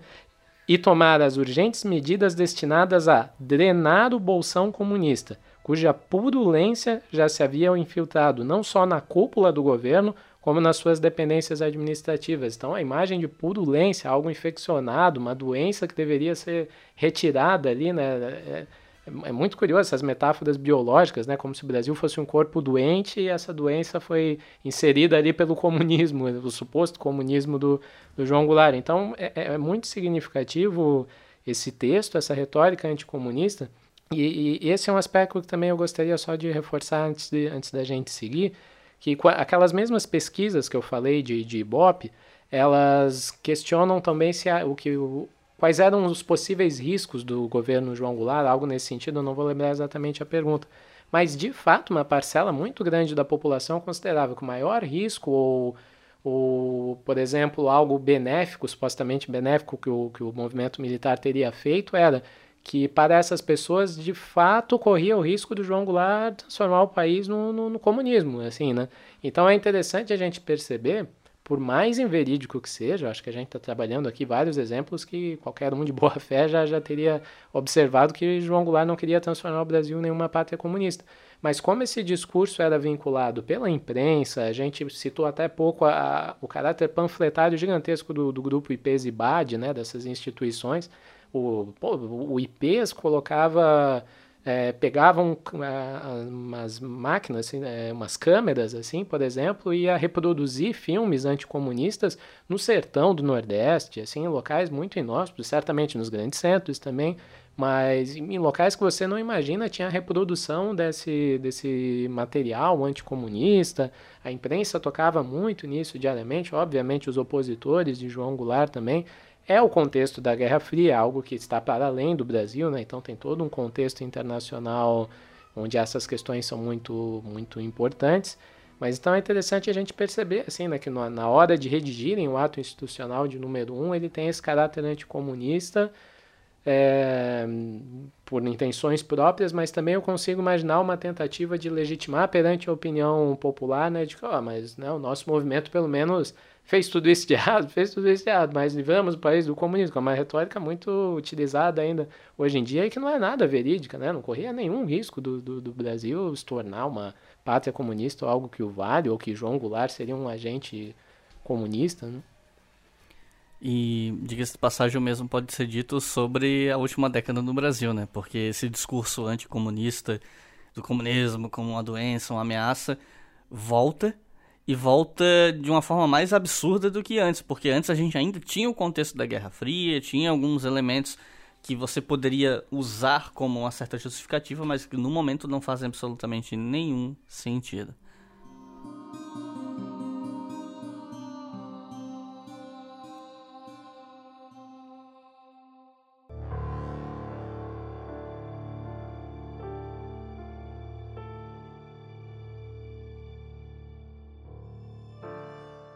Bom, a gente comentou sobre o AI1, Ato Institucional 1. E eu tenho certeza que muita gente que está ouvindo o podcast já ouviu falar numa coisa chamada AI5, que é, obviamente, a continuidade disso, mais precisamente o ato institucional número 5, que foi o mais autoritário, o mais violento e que começa uma nova etapa nesse, nesse momento, nessa ditadura, que é o que aguça a repressão política. Mas o AI-5 não caiu de paraquedas, não foi uma coisa que começou do dia para a noite também. É, o AI-5 de fato é, pelo menos assim, existem, obviamente, como quase tudo na história, existem vários debates sobre o AI-5, mas é um momento que a ditadura mata um aspecto dela que ela gostaria de, que ela gostava de propagar, que Diferente da, da, ditadura chilena e argentina, a ditadura brasileira. Que começaram depois disso, que fique claro, né? Dos Isso, anos 70. A chilena começa em 73, a argentina em 76. A ditadura brasileira gost... tinha o intuito de transparecer, principalmente para a comunidade internacional, como democrática ou supostamente democrática. Por que, que eu afirmo isso? Porque, um, nós não, no nosso caso, nós não tivemos um ditador como Pinochet que ficou no poder durante o tempo integral. Então se manteve meio que um calendário eleitoral, por exemplo, né? Se mantiveram a, ou seja, nós tivemos primeiro Castelo Branco, depois tivemos Costa e Silva, depois tivemos Médici. Claro, Costa e Silva morre no meio do processo, mas por exemplo, de Médici para Geisel existe o término de um mandato e a eleição indireta de um novo presidente, o mesmo com João Figueiredo. Então, essas trocas no poder, elas eram deliberadas, elas eram programadas e para transparecer uma suposta, suposta eficiência ainda das instituições liberais no país. E, isso é um, é um dos movimentos. E em 68 o que ocorre é que até mesmo essa parcela da, das instituições liberais que supostamente deveriam funcionar, isso tudo é colocado é, abaixo, né? como é que eu posso dizer, o contexto do AI-5, um contexto mais episódico mesmo, assim, ele é mais complexo que isso, mas está muito envolvido com o caso do, do Márcio Moreira Alves. Márcio Moreira Alves é um deputado federal, é, eleito pela Guanabara, né? Hoje em dia a gente não tem essa divisão, Guanabara Rio de Janeiro, mas na época existia o estado da Guanabara. Então, o Márcio Moreira Alves é um deputado federal de lá, ele era muito ligado ao movimento estudantil, e em 68, né, nós temos todo esse contexto internacional de maio de 68, o movimento estudantil efervescente no, na França, né, nos Estados Unidos, no Brasil também. E na UNB, o governo militar faz, assim, tem uma grande repressão ao movimento estudantil da UNB em Brasília. E no, na Câmara de Deputados, o Márcio Moreira Alves faz uma condenação muito veemente, assim, né, muito crítica desse episódio e que não gera a melhor resposta, digamos assim, do executivo. Costa e Silva não gostam, os militares não gostam, e eles começam a tentar, eles começam a tentar, não, eles entram de fato com uma, tenta, uma tentativa de fato de, de processar o Márcio Moreira Alves. E não só processá-lo, como tirar o seu mandato, caçar o seu mandato. Então isso vai evoluindo, vai evoluindo, e chega no final do ano de 68 e em dezembro de 68 nós temos uma sessão que vai votar isso de fato. É uma sessão muito turbulenta, o Márcio Madeira Alves faz a fala dele e tal, tal, tal. E o que acontece é que, ok, o Congresso Nacional vai votar, deve, a Câmara de Deputados, desculpa, vai votar, devemos caçar o mandato de Márcio Moreira Alves ou não. E surpreendentemente, a gente ainda não citou, mas né, aí já estava vigente o bipartidarismo. Todos os partidos políticos foram extintos em 65. É, isso é interessante, o golpe de 64 ele não mata os partidos políticos, o DN, PSD, PTB. Eles entram ainda na ditadura, mas as eleições de 65 geram resultados inesperados e o, governo militar não gosta, né, e acaba extinguindo todos os partidos e criando só dois, a Arena e o MDB. E Márcio Maria Alves era do MDB, mas nessa noite de 68, nessa votação, muitos e muitos e muitos arenistas votaram contra a cassação do Márcio Moreira Alves, ou seja, favorável a, a, ao deputado do MDB, né? Isso é nada bem visto pelo governo. É claro que é o contexto do, do porquê eh, e enfim, o resultado disso, o que, que acontece? Márcio Moreira Alves não tem o seu mandato cansado ali na hora, mas o Congresso Nacional é logo fechado depois, porque esse resultado é considerado inaceitável pelas forças militares, ou seja, o governo, os militares fecham o Congresso, ele só vai ser reaberto, se não me engano, em setembro de 69, demora, né, para ele ser reaberto, é só com o MEDS. E é muito interessante que na fala do Costa e Silva para a população, no, no, final do ano de 68, ele culpa inclusive a Arena pelo que ocorreu, né, porque a Arena não votou favorável ao governo. Então é, é um movimento muito interessante. Existe uma leitura clássica de que esse seria um golpe dentro do golpe, né, que é uma leitura muito clássica. Eu não sei se eu concordo necessariamente, porque o golpe já estava dado. O que, que é um golpe dentro do golpe? Parece algo muito pouco aprofundado o significado do que, que de fato seria isso materialmente. Né? Nós já vivíamos uma ditadura. O que, que é um golpe dentro de. É uma ditadura dentro da ditadura? É meio estranho. Mas de fato é como a gente está tentando demonstrar aqui se as instituições liberais estavam funcionando de forma meio capenga, com opositores sendo caçados, vários políticos perdendo seus direitos políticos, eu não estou falando só de políticos da esquerda. Juscelino Kubitschek teve seu direito caçado, é, João Goulart nem se fala, mas até o próprio Carlos Lacerda, que apoiou, teve os seus direitos caçados logo depois. Demar de Barros teve seus direitos políticos caçados, pessoas que apoiaram um golpe. Então, o AI-5 é realmente um momento que as instituições liberais são colocadas abaixo pela ditadura e talvez esse seja a característica que a gente possa citar de fato, assim, né? que é quando o pseudo-liberalismo, o pseudo-republicanismo que tentava ainda ser mantido de fachada, até mesmo isso é morto. E em termos gerais, claro, a gente não vai ficar lendo o AI-5 aqui, mas em termos gerais, qual foi o impacto desse ato institucional na vida das pessoas? Por que, que ele é tão lembrado e tão mencionado? É, primeiro momento porque o Congresso Nacional é fechado, né? Isso é bem drástico para qualquer nação. E em segundo, porque o, o habeas corpus é considerado balela, assim, né? Você não precisa mais... Para crimes contra a segurança nacional, né? E dessa categoria de que... Qualquer a... coisa que o Estado considere uma ameaça, mesmo que não seja, você basicamente não tem muitos direitos jurídicos. Exatamente, e a ameaça é interna, né? A segurança nacional, ela sofre uma ameaça interna. É, e, por exemplo, independente do que você tivesse feito, não, não era necessário mandato para entrar na sua casa, assim. Uh, você não tinha o direito de recorrer Mandado, no caso, né? Mandado, mandato é político. É, desculpa, mandado, né? Para se entrar na sua residência. E outro dos impactos muito graves, assim, esses são realmente novamente a questão das instituições liberais não, não funcionando, é, a censura é muito legitimada por meio do AI-5, e quando a gente vai ver a história da, da imprensa no Brasil, esse é um momento muito complicado mesmo, com policiais invadindo as redações, policiais trabalhando dentro das redações, é todo um contexto muito, muito perigoso. Então, censura é ampliada e a repressão é ampliada. Junto com ele, não que não houvesse antes, no próprio AI1 já tem uma lista de pessoas que tiveram direitos políticos cassados, mas ele caça uma dezena de mandatos também, né, com, com AI5. E o outro ponto é a possibilidade do governo federal intervir em estados e municípios. Então, assim, do ponto de vista né, das instituições né, para além da repressão, né, política, obviamente, tem um impacto muito grande. É uma, uma perda de autonomia do Pacto Federativo que qualquer pessoa que tenha o mínimo de apreço por uma democracia liberal representativa, nos moldes que a gente inclusive tem hoje, não, não deveria concordar, no mínimo, né? Por uma questão de coerência. E aproveitando sobre essa coisa de ameaça interna, um dos argumentos que é muito utilizado por revisionistas e afins é essa ideia de que havia uma chance de golpe comunista no Brasil. A gente já cobriu bastante disso no bloco anterior, mas acho que é importante mencionar que é mais ou menos nesse contexto do AI-5, com fechamento de Congresso, com aumento de repressão, com, uh, com a cassação de uma série de direitos civis para as pessoas, é que de fato começa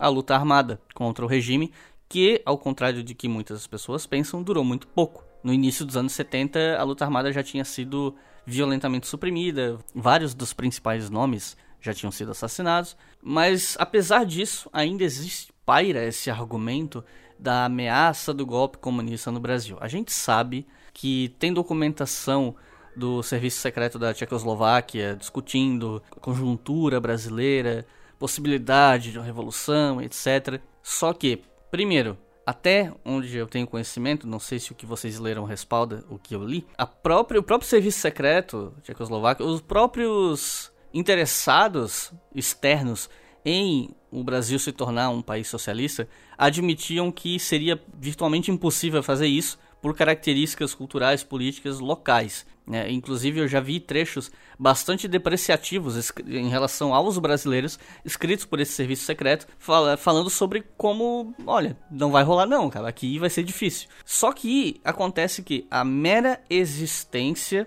do interesse em se estabelecer um, uma revolução socialista ou algo assim é transformada em uma ameaça iminente, como algo que pode de fato acontecer. É tipo dizer que, ah, eu quero comprar uma Ferrari, então eu tô na iminência de ter uma porque eu quero. Não é assim que funciona. E o mesmo se dá questão da, da possibilidade de golpe comunista no Brasil. O que vocês leram a respeito disso tenha sido muito ou pouco respalda essa, isso que eu estou falando, essa afirmação da, de que não havia a iminência de um golpe, apesar de existir interesse em alguns pequenos grupos? É, eu acho que eu sempre gosto de começar essa discussão com, com um fator prévio. Há um debate se as, esquer se as próprias esquerdas, ou pelo menos setores de esquerda, estariam respeitando o Pacto Democrático pré-64. Né? Então, alguns autores colocam, não, mas nem mesmo as esquerdas acreditavam na democracia pré-64. Então, a luta armada seria uma consequência de uma esquerda antidemocrática também. Eu, eu acho esse argumento, de, de fato, se nós formos assim ser rígidos com o conceito da democracia liberal, é, né, o que estava vigente é uma democracia liberal, burguesa, podemos colocar assim, mas independente disso, daí teríamos grupos socialistas que de fato né, seriam críticos a essas premissas. É, essa é uma parcela do debate, mas o que eu acho central a gente compreender, pelo menos para mim, eu sempre gosto de começar assim, o PCB seria o grande partido comunista ou, ou, ou, ou flertes com o socialismo no Brasil. De 45 a 64, eh, essas pessoas tenderiam, esses autores tenderiam a colocar que o PCB poderia ter tido posturas antidemocráticas, mas daí eu inverto a, a lógica da pergunta. É, qual o compromisso que a democracia de 45 a 64 teve com o PCB? Porque o PCB ele disputa as eleições de 46 e ele é colocado na ilegalidade durante todo o período. O PCB ele não pode nem disputar eleições, sendo que em 46 o PCB teve resultados positivos, elegeu, se não me engano, uma centena de vereadores pelo país. São resultados realmente não são comparáveis aos do PTB, do PSD, mas também é de estrutura partidária. O PCB era um partido de fato menor. Mas então esse é um dos argumentos que de antemão eu gosto de, de de, de, pensar, de pelo menos Exigir refletir. compromisso democrático de um partido político que não é permitido participar do jogo democrático de, de forma justa como os outros. Né? Isso, isso. Então eu acho que, que esse, essa reflexão que eu faço aqui muitas vezes não é feita. Eu acho muito importante que ela seja feita. Assim, o PCB não tinha nem como participar da democracia. Uh, da, pelo menos dos rituais democráticos, vamos colocar assim. Não é à toa que o PCB ele cresce dentro de sindicatos, né? ele, ele cresce de maneira é, extra parlamentar, vamos colocar assim. Né? Então, quando a gente chega ali em 64, o golpe é dado, é interessante a gente enfatizar a postura do PCB não é uma postura de confronto. O PCB ele tem uma postura até que muitos adjetivam como pacifista, assim, né? Porque o, PCB ele não acredita no confronto direto com a ditadura. Inclusive, uma das leituras do partido é que a ditadura ia ampliar de forma tão grave a luta de classes que seria eminente que a, a própria população se voltasse contra a ditadura, o PCB poderia liderar isso eventualmente, mas o PCB tem uma determinada leitura a respeito do golpe de 64. Outros grupos que está, a esquerda, inclusive a esquerda do PCB, não sei se a gente poderia colocar assim, mas que não concordavam, pelo menos, com essa postura do PCB, vão se discindir, né, vão gerar dissidências do PCB, sendo que a, da, a mais enfática até a mais não, talvez não enfática, mais significativa, ocorre até mesmo antes do golpe. Em 62, o PC do B já sai né, de dentro do PCB, é formado o partido que nós temos até hoje, por também não concordar com essa postura que muitos chamam de pragmática do, do PCB, e aí tem todo um debate dentro do, do marxismo e das esquerdas que eu, que eu não quero entrar, até porque eu não domino tanto. Mas o PCB ele já tinha essa, o PC do B ele já parte com uma postura mais radicalizada, né? Não gosto tanto desse termo, mas vamos utilizar novamente de forma didática, de confronto, né? De, de, de, confronto com as instituições. É uma defesa da luta armada enquanto método, né? Da revolucionário. Isso, e dentro daí da ditadura isso fica muito mais evidente do que ainda no período né, de, João Goulart. O PC do B é o partido que daí sim vai encampar a luta armada, e daí a gente tem que distinguir a luta armada urbana, né, as guerrilhas urbanas das guerrilhas rurais. O PC do B tem até uma atuação muito mais importante na, na rural. É, o né? Araguaia. Isso, no Araguaia, né?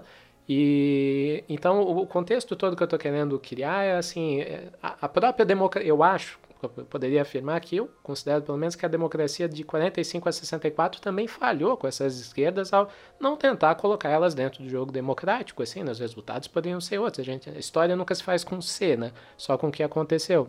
Mas essa é uma reflexão que eu gosto de fazer. Então eu acho que a luta armada é um pouco consequência disso, essa própria radicalização né, da, das esquerdas de, ó, oh, nós vamos para a luta armada, confronto direto, eu acho que é muito dado nesses termos também, isso foi crescendo assim como algumas atitudes do governo do João Goulart radicalizaram certos setores conservadores, né?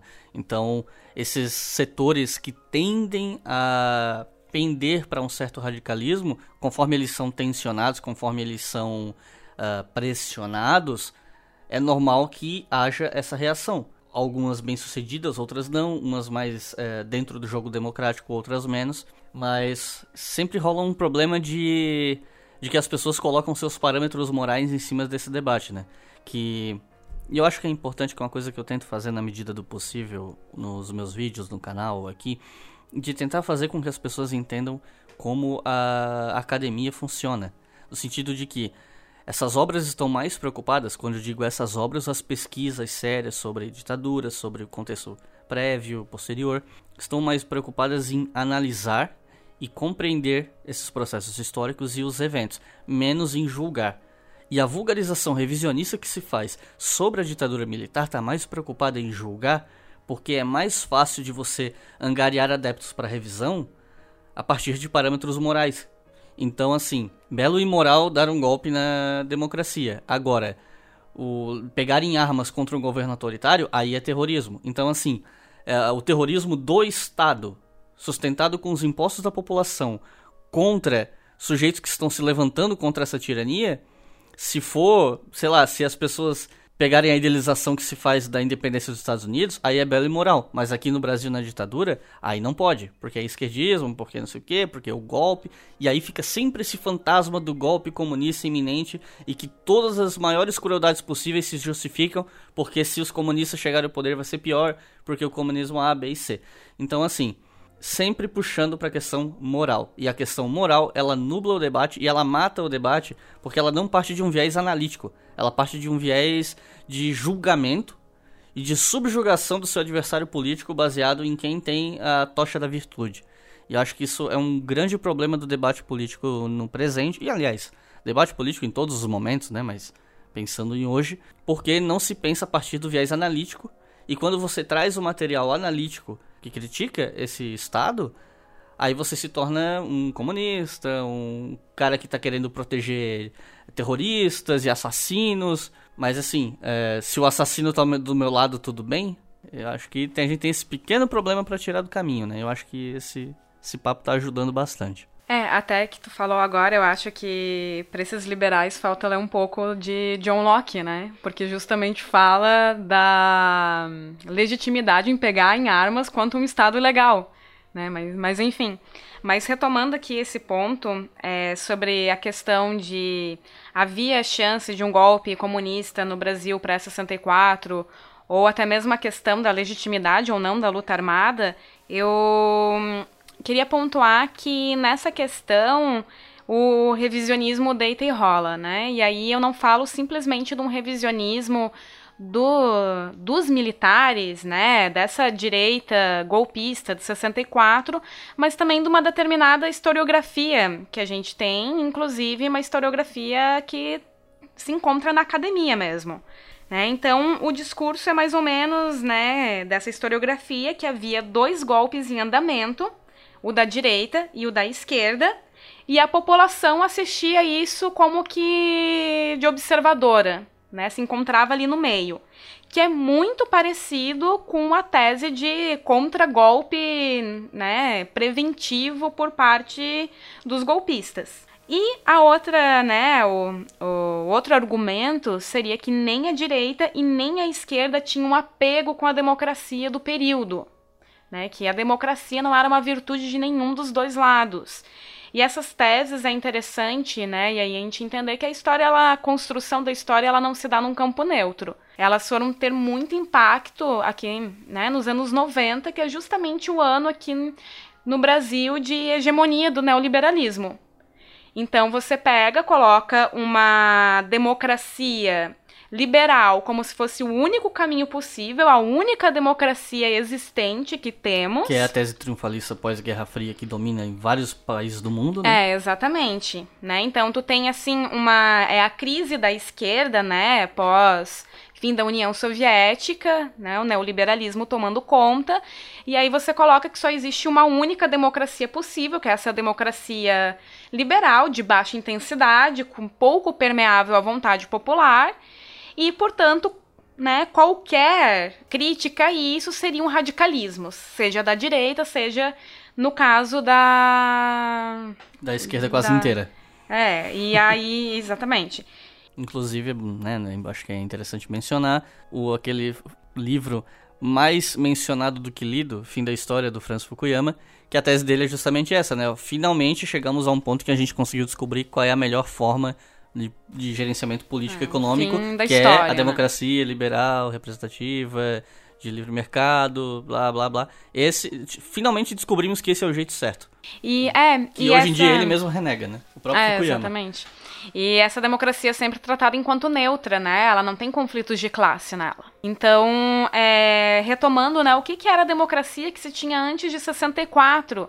Era uma democracia em que uma parte considerável da população não votava porque era analfabeta, que um dos principais partidos de oposição, o único partido de oposição né, constituído ali, né, com uma legenda, e que era socialista, estava na ilegalidade, como o próprio Duve pontuou.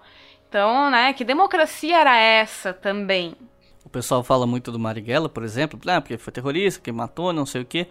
Ele era deputado. Ele tentou durante um bom tempo estar dentro do jogo democrático e foi caçado. Ele, ele foi impedido. E só quando o regime, quando a, quando a ditadura se radicaliza, é que esse personagem histórico se radicaliza também. A gente está falando de democracia, democracia para quem? Exatamente. É um debate muito complexo, é muito complexo. Mas a revisão tenta trazer tudo para lados morais e causar um maniqueísmo que seria simples, de fácil entendimento, para esse público que está sendo ludibriado por esse revisionismo. Bota, você bota tudo em termos de preto e branco, bom ou mal. É a teoria dos dois demônios, no fim das contas, né? Que aqui no Brasil a gente não usa esse nome, mas que na Argentina ficou conhecido dessa forma. Tanto tem uma sociedade polarizada entre direita e esquerda, e no meio, uma posição razoável, né, que seria que acabou sendo marginalizada. Né, uma sociedade, daí sempre essa sociedade tratada de maneira homogênea, ela não tem classes, sofrendo, né, por essa polarização. E aí eu queria, né, falando dessa questão então, né, respondendo a pergunta, existia chance de ter um golpe comunista no Brasil? Bom, a luta armada, ela estava prevista nos textos de esquerda, fazia parte de um programa da época, até mesmo por influência da Revolução Cubana em 59, que influenciou toda a esquerda latino-americana, não só o Brasil. Mas agora vamos pegar é, os fatos. Não houve resistência armada ao golpe de 64. Né? Não nem houve. do governo, nem da esquerda, nem de ninguém. Né? E em relação né, a esses documentos que aparecem agora, né, do serviço secreto tcheco e tudo mais, é, se esse serviço secreto era todo poderoso, capaz de implementar um golpe no Brasil, né, capaz de dar um golpe no Brasil, implementar uma ditadura comunista, por que então o governo dos Estados Unidos, que estava tão preocupado em monitorar essas movimentações que ocorriam aqui, não trazem relatos sobre isso, ou uma preocupação genuína em relação a, a esse fato, né? Então, assim, realmente é uma teoria que tem pés de barro, ela não se sustenta em evidências empíricas. É aquilo que eu falei, a mera existência da vontade por parte de determinados grupos não transforma isso em uma ameaça iminente. E, e um dos pontos que é muito discutido na academia, e, e esse eu acho muito interessante, é a questão da memória da luta armada. E é interessante como essas memórias são divergentes. Assim, existem personagens que participaram da luta armada e, como, e até hoje acham não, era o contexto o contexto me demandava que eu tomasse determinadas atitudes, que eu praticasse a luta armada, não me arrependo, né? Hoje penso da mesma forma, hoje eu penso de forma diferente, etc. E muitos atores que participaram da luta armada se arrependeram, que são críticos da experiência da luta armada. E o que a gente tenta trabalhar, como o Iclis falou, não é um julgamento moral desses indivíduos e, ah, não, mas então fulano se arrependeu agora e, e tudo que ele fez naquela época então não vale nada, não sei o que, não sei o que. A, gente, a academia não entra nesses debates de, de, de, julgar moralmente se foi correto ou não, mas muitas vezes implicações materiais assim do, do, do que ocorreu naquela época. E uma das coisas que eu acho muito importante Existe um debate se uma parcela das esquerdas não teria deliberadamente omitido a experiência da luta armada e de que ela seria contra uma democracia liberal. Que isso teria ocorrido na redemocratização, né? Então passou a ditadura, a redemocratização, não, nós nunca praticamos luta armada, foi um ou outro, algo nesse sentido. O, o que eu acho importante ne, nesse aspecto é, novamente, não emitir nenhum julgamento moral como historiador, se, se alguém quiser fazer, ótimo, mas eu não acho, não acho producente. A gente às vezes faz como cidadão, não necessariamente como Isso. historiador, né? Mas que jamais se tire a agência dessas pessoas que foram para a luta armada. E mesmo no sentido de que, sim, eles tinham críticas à democracia liberal burguesa, como eles adjetivavam, isso tem que ser sempre colocado, sempre lembrado, isso não é um crime antes E nunca foi nada. negado por eles, na verdade, né? Isso. Ainda hoje, grande parte da esquerda critica vários aspectos da democracia liberal como algo que faz uma manutenção do status quo e que mantém as pessoas na desigualdade, etc. Não é uma crítica que acabou lá em 64, ela permanece até hoje. Mas uma coisa é a crítica, outra coisa é a derrubada violenta do governo governo mediante uma revolução sangrenta. Existe uma distância enorme entre uma crítica e uma ação violenta nesses moldes. E a democracia que a gente tem, ela não é neutra, as instituições não são neutras, né? Eu acho que a gente considera, né, se considera essa democracia como o fim da história, como se não pudesse ser criticada e mostrada os seus limites, os seus problemas. E um outro ponto que eu acho que é importante mencionar sobre essa coisa da possibilidade de golpe é o seguinte: Vamos pegar aqui dois exemplos: Revolução Russa e Revolução Cubana. A Revolução Russa, ela só pôde se concretizar porque além de uma série de fatores que se confluíram positivamente para os bolcheviques chegarem a esse ponto, a gente tinha o contexto da Primeira Guerra Mundial que colocou boa parte dos militares russos contra o czarismo e também contra o, esse governo de viés um pouquinho mais liberal da Revolução de Fevereiro de 1917. Então, esse governo de, da, da, tal Revolução de Fevereiro, ele vem com a promessa de tentar resolver as coisas da situação caótica da Rússia naquele momento, mas não só não resolve, como não tira a Rússia da guerra e não resolve a situação dos militares que estavam há anos sofrendo no front. Aí tem uma tentativa de golpe militar à, direita que fracassa. E aí quando os bolcheviques vêm e tomam poder, eles conseguem isso porque eles têm um apoio de uma parcela muito significativa do exército russo. Sem esse apoio, é possível que a revolução ou não acontecesse ou fosse derrubada muito rapidamente. É porque eles tinham esse apoio que eles conseguiram vencer a guerra civil, porque senão eles não teriam chance nem sequer de começar a se defender para se estabelecer uma guerra civil daquele tamanho. Quando a gente pensa no caso cubano, a gente está falando de um país minúsculo, de uma ilha que é muito mais fácil, por questões geográficas, de se controlar. Na Rússia a revolução estava acontecendo e, sei lá, a galera de Vladivostok não sabia nem o que estava acontecendo. Sabe? Os efeitos disso demoraram a chegar lá. Agora, num caso como Cuba, que é uma ilha minúscula, é muito mais fácil de exercer o controle e até mesmo tomar o poder, porque tudo se desenrola mais rápido. Agora, vamos pensar no Brasil. um país de dimensões continentais, como a gente gosta de dizer, com uma capital que naquele momento era Brasília, que estava lá na casa do caramba, e com um exército majoritariamente anticomunista, com uma população que em muitos aspectos tinha defendia e ainda hoje no Brasil defende vários aspectos moralistas de viés conservador, que esse socialismo, que pautas de esquerda vão contra isso. Então, a gente não tinha apoio do exército, a gente não tinha a, digamos assim, a, as condições geográficas de facilitação né, desse, desse estabelecimento de um golpe comunista, não sei o que, e a gente tinha uma população que, majoritariamente em termos morais, se opunha a muitas propostas que são atreladas a socialismo e comunismo. Lembrando que, como o Duvi mencionou, essa população já vinha tendo contato com ideias anticomunistas eh, na imprensa, no cinema há muito tempo. Então, nós temos aí toda uma série de fatores que desabonam qualquer hipótese de possibilidade de golpe comunista, porque como é que você vai. Não é só dar o golpe, é manter um golpe, seja ele de qual vertente política for, ou uma revolução, ou o que quer que seja. Não é só fazer, é manter. Porque a gente também tem vários exemplos de golpes e revoluções fracassados na história. Então a gente não tinha condições concretas de isso acontecer. E mesmo que eventualmente acontecesse, nós tínhamos condições muito desfavoráveis para que ele se mantivesse. Então, Acho que isso é importante mencionar. Não à toa que, no fim das contas, eu acho que a gente pode dizer que a, é, a luta armada, embora ela tivesse um projeto que ele não era meramente defensivo, ele era ofensivo, era um projeto revolucionário, de tomada do poder do Estado, mas naquela conjuntura, dentro daquele cenário, ele cumpriu o papel de uma resistência né? Uma resistência com sentido, o Marcelo Ridente gosta de usar é, nesse debate se a luta armada foi resistência ou não, como uma resistência no sentido libertário, né? Uma resistência que ela tinha um projeto que não era daquela democracia que se constituiu é, depois, né? A partir de 88, 89 mas que dentro daquela correlação de forças ela teve um papel importante para um processo de redemocratização mais para frente. Né? Ela colocou, de certa forma, em voga o que estava ocorrendo naquele período.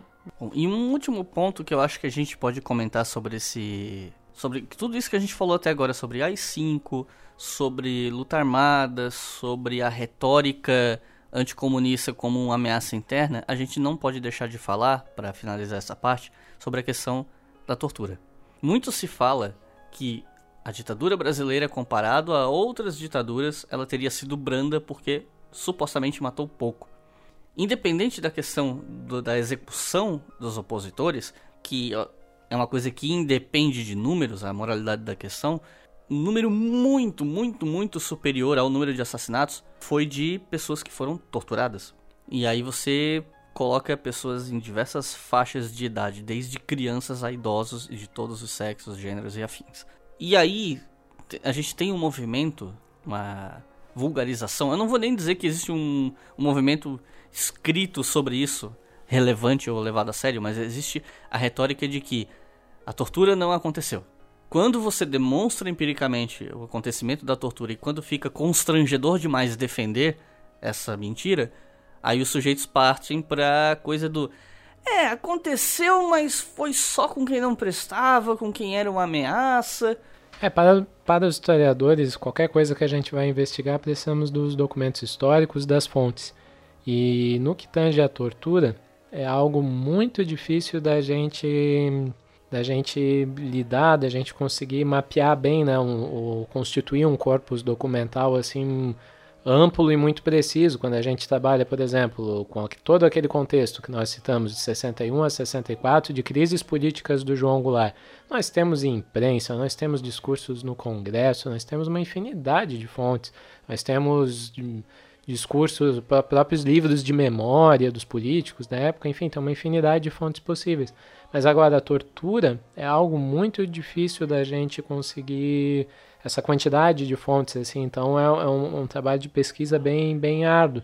Principalmente porque o Estado brasileiro não fez questão de registrar que, por exemplo, é, nós começamos a torturar o Ricardo meio-dia e 30, 1h45 nós paramos de utilizar um método e passamos a colocar ele no pau de arara e por aí seguiu. Depois colocamos ele na geladeira, demos choques no ânus dele às 5h30 e daí fomos tomar um café, sabe? Não, não, não existe esse registro detalhado sobre o procedimento da tortura, porque obviamente nenhum Estado autoritário, ditatorial, vai, ou até mesmo democráticos cometam tortura. Tortura existe até hoje, né? Os policiais, militares que eventualmente possam vir a fazer isso, obviamente não vão deixar registrado. Então é algo muito, muito difícil de ser analisado, porque justamente acontece nesses subterrâneos do Estado onde nada é registrado, né? Por mais que sejam praticados por agentes estatais, né? Mas não é algo que, que se é registrado. Então, as fontes que são utilizadas quase assim na, na, na, sua maior parte, são fontes orais. E a fonte oral sempre tem essa característica de dar brecha para as pessoas duvidarem da veracidade da, da fonte, né, do relato. Então é interessante a, gente também destacar, não é a fonte oral pela fonte oral, não é o testemunho pelo testemunho, e talvez até o último aspecto que a gente vai discutir é o quão bem detalhado e verdadeiro é aquele relato.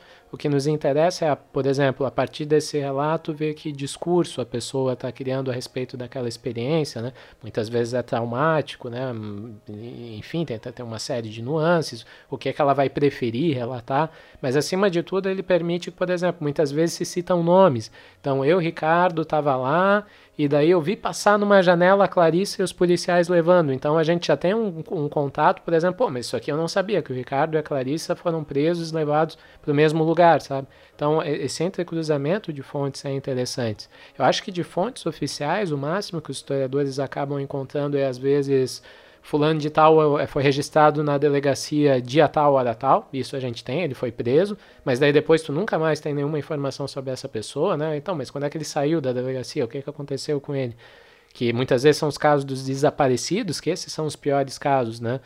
É, são as pessoas que sumiram do, do, do, do, digamos assim, do radar do Estado, assim, né? Essas pessoas tu nunca mais sabe o que, que aconteceu com elas. Então, essa questão das fontes é difícil. O máximo que a gente pode fazer é ir entrecruzando, muitas vezes por meio de memória mesmo, né, do, do relato das, de memórias das pessoas.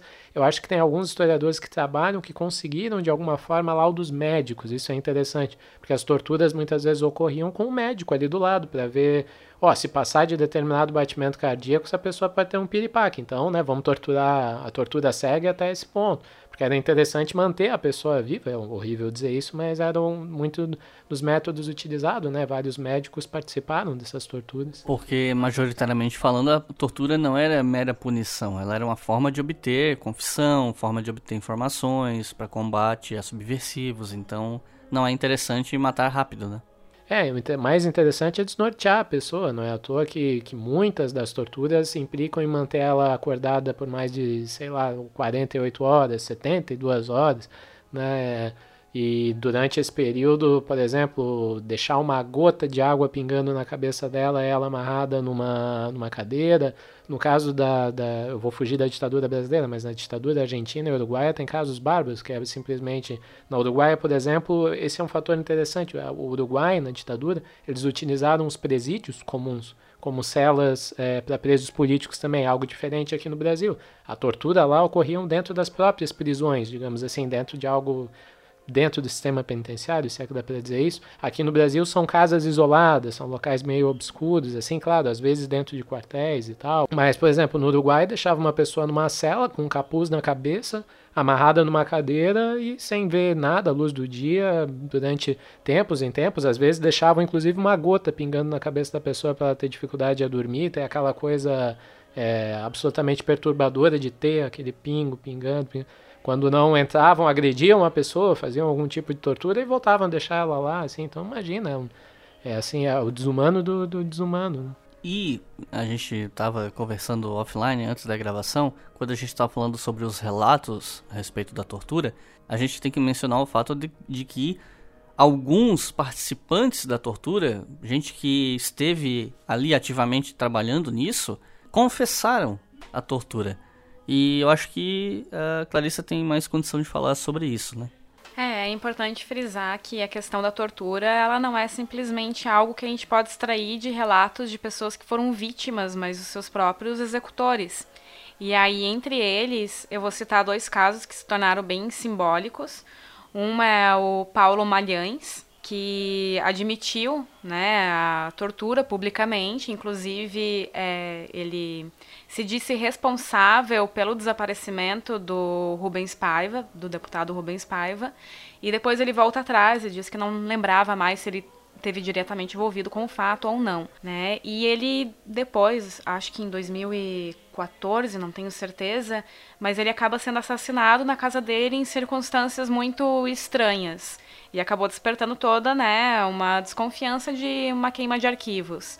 E o outro, né, foi o Marival Chaves, né, que ex-sargento, né, trabalhou no DOICOD junto com o Ustra, com Carlos Alberto Brilhante Ustra, no DOICOD de São Paulo, e que ele diz que não participou diretamente, né, não sei se isso é uma verdade ou não, mas diz que assistiu várias sessões de tortura e inclusive diz que o Ustra era tido por todos eles ali como o senhor da vida e da morte. E, mas eu só queria pegar também, para além dos relatos, que eu lembrei agora que recentemente, inclusive, é, foi bem divulgado e causou assim bastante impressão na época, que foi um documento liberado pelos Estados Unidos, né, que trata-se de um memorando do diretor da CIA para o então é, secretário do Estado dos Estados Unidos, que Aquele era material o... que o Mark Spector encontrou, né, no Isso, passado. exatamente. Pro Kissinger, né? E ele relata uma reunião do presidente Geisel, do Figueiredo, que na época era chefe do Serviço Nacional de Informações, e outros generais que estão ali descrevendo o trabalho que o CIE, que é o Centro de Informações do Exército, vinha desenvolvendo. E aí eles informam que 104 pessoas tinham sido executadas sumariamente no último ano. Isso é um documento, um relato de reunião, né, pelo diretor da CIA e que o Figueiredo, então, ele defende a continuidade dessa política, ao que o Geisel diz, não, pode continuar, é isso mesmo, só evitem de sair matando todo mundo, deixem para matar mais os subversivos considerados altamente perigosos. Então isso é um documento, né, escrito que mostra claramente que, primeiro, né, a ditadura matava, né, e segundo, que isso não era realizado em porões com uma exceção e com uma prática não institucional. De alguns militares malvados em contraponto ao governo que não estava sabendo. Exatamente, isso, como guardas, excessos, né, que eles costumam tratar, né, excessos de guardas de esquina. Mas não, era uma prática institucional que inclusive tinha não só o conhecimento, quanto o aval do presidente da República. É, e, e isso é mais significativo ainda de ser com o Geisel, né, esse documento traz, assim, um, um fator muito importante, porque no governo Geisel é que tem uma grande crise, assim, porque primeiro temos a morte do Herzog e logo depois temos a morte de um, de um sindicalista que agora eu esqueci o nome, não sei se é Clarissa, né? Manuel Fiel Filho. Manuel Fiel Filho, isso. E esses, tem esses dois casos, pessoas que foram mortas mediante, por meio da tortura, né? Foram torturadas até a morte. E o Geisel sempre respondeu como, não, podem ficar tranquilos que é, isso é coisa de guarda de esquina, como a Cissa falou, e nós vamos repreender, né? São, é uma parcela das Forças Armadas que estão indo contra a nossa transição democrática, estão querendo colocar em jogo, e nós vamos punir elas, né? Isso, isso não é. dava tudo a entender que não era institucionalizado, pelo menos no discurso do Geisel. Né? Então é um documento muito significativo para contrapor essa retórica que foi oficial do Estado brasileiro, né? Do presidente falando isso. Né? Então... Aliás, só deixa eu fazer uma correção. Eu falei que o nome do pesquisador que encontrou o documento era Mark Spector, não, é Matias Spector. Vou fazer a devida correção e o devido crédito à pesquisa do Matias. E, e, recentemente também documentações foram reveladas pela Comissão Nacional da Verdade que nós temos um grande debate sobre a questão da, das torturas e os números, né? Então, por exemplo, se você vai ver o caso argentino, a ditadura argentina vai de 76 a 83, é um período menor, e a Argentina também é um, um, país menos populoso que o Brasil e os números costumam assustar, né? Então a gente vê, os dados oficiais são de 30 mil desaparecidos. Você não sabe se morreram, se só estão desaparecidos. É um número muito grande para um país né, com a população da Argentina.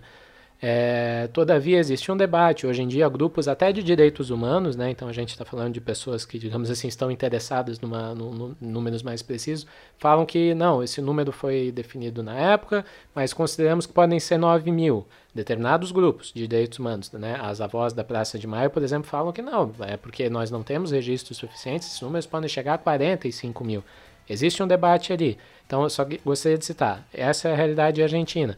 A realidade do Chile, pelo menos falam de 28 mil pessoas torturadas, né, quase 2.200 executados, cerca de 1.200 e tanto que foram detidos e posteriormente desaparecidos, e mais de 200 mil que teriam partido para o exílio. Então, são dados bem significativos. Só que daí, no Brasil, pelo que a Comissão Nacional da Verdade é, levantou, nós tivemos mais ou menos 434 mortos, entre esses 434, algo em torno de 210 desaparecidos. Só que o dado significativo que eu queria trazer é que durante muito tempo a gente debateu essas violações dos direitos humanos na questão dos grandes centros urbanos. Então, esses são os dados muito provavelmente levantados do ICOD de São Paulo, etc, etc. Mas, recentemente, existem dados levantados pela Comissão Nacional da Verdade que 8.350 indígenas foram mortos entre o período de 46 a 88. Então, é um período né, que extrapola a ditadura militar, mas esse é um número muito significativo. Então, quando a gente fala dessas coisas que acontecem no subterrâneo dos estados, é por isso mesmo que a gente tem um, esses debates tão grandes de quantos foram, né? Muito difícil realmente tu, tu, tu, precisar. E segundo, né? Só agora, durante anos depois da ditadura militar, nós pudemos tiver uma estimativa desse número de indígenas mortos. Que são, assim, é um número muito, muito, muito grande, né? Então, toda aquela construção da Transamazônica, os, os, os conflitos com latifundiários e tal, mineradores, né? Então... Com a anuência do Estado, porque é importante isso, né? A gente não está falando meramente de morte. Não é só uma questão moral de morte ou de que é bonzinho que é malvado. A gente está falando aqui de mortes uh, autorizadas, chanceladas ou até empreendidas pelo Estado contra sua própria população. É isso que é importante frisar.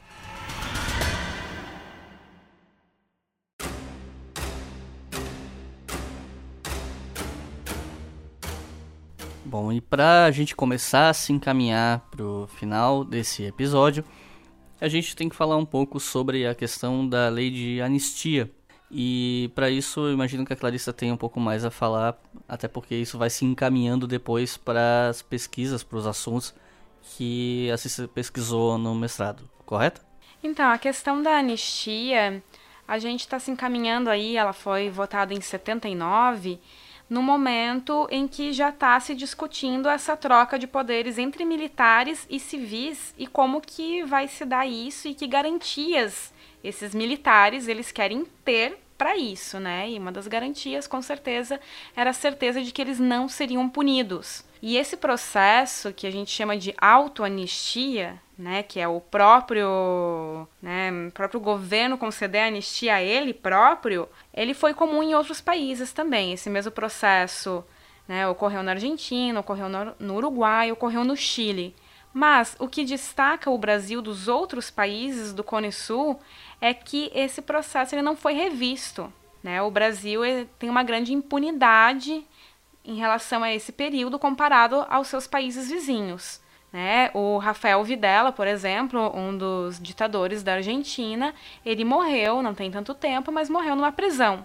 Né? Recentemente também o Chile julgou alguns militares agora, inclusive teve uma repercussão em relação a isso. E no Brasil, os envolvidos em crimes de violação aos direitos humanos, os que já não morreram, estão todos morrendo agora de velhice, né? de idade. E não tem nenhuma perspectiva, né, num futuro muito próximo, de que isso venha a ser modificado. É, na época, em 79, a forma que eles criaram para anistiar os envolvidos em crimes de tortura, desaparecimento e morte foi com um dispositivo que se colocava que era anistiado aqueles que cometeram crimes durante a ditadura e, no caso, né, se referindo à, à esquerda, mas não à esquerda armada, né, que nesse momento não estava incluída na anistia e crimes conexos a esses. Por exemplo, né, uma pessoa ela assalta um banco, ela nesse assalto ela acaba matando uma pessoa acidentalmente,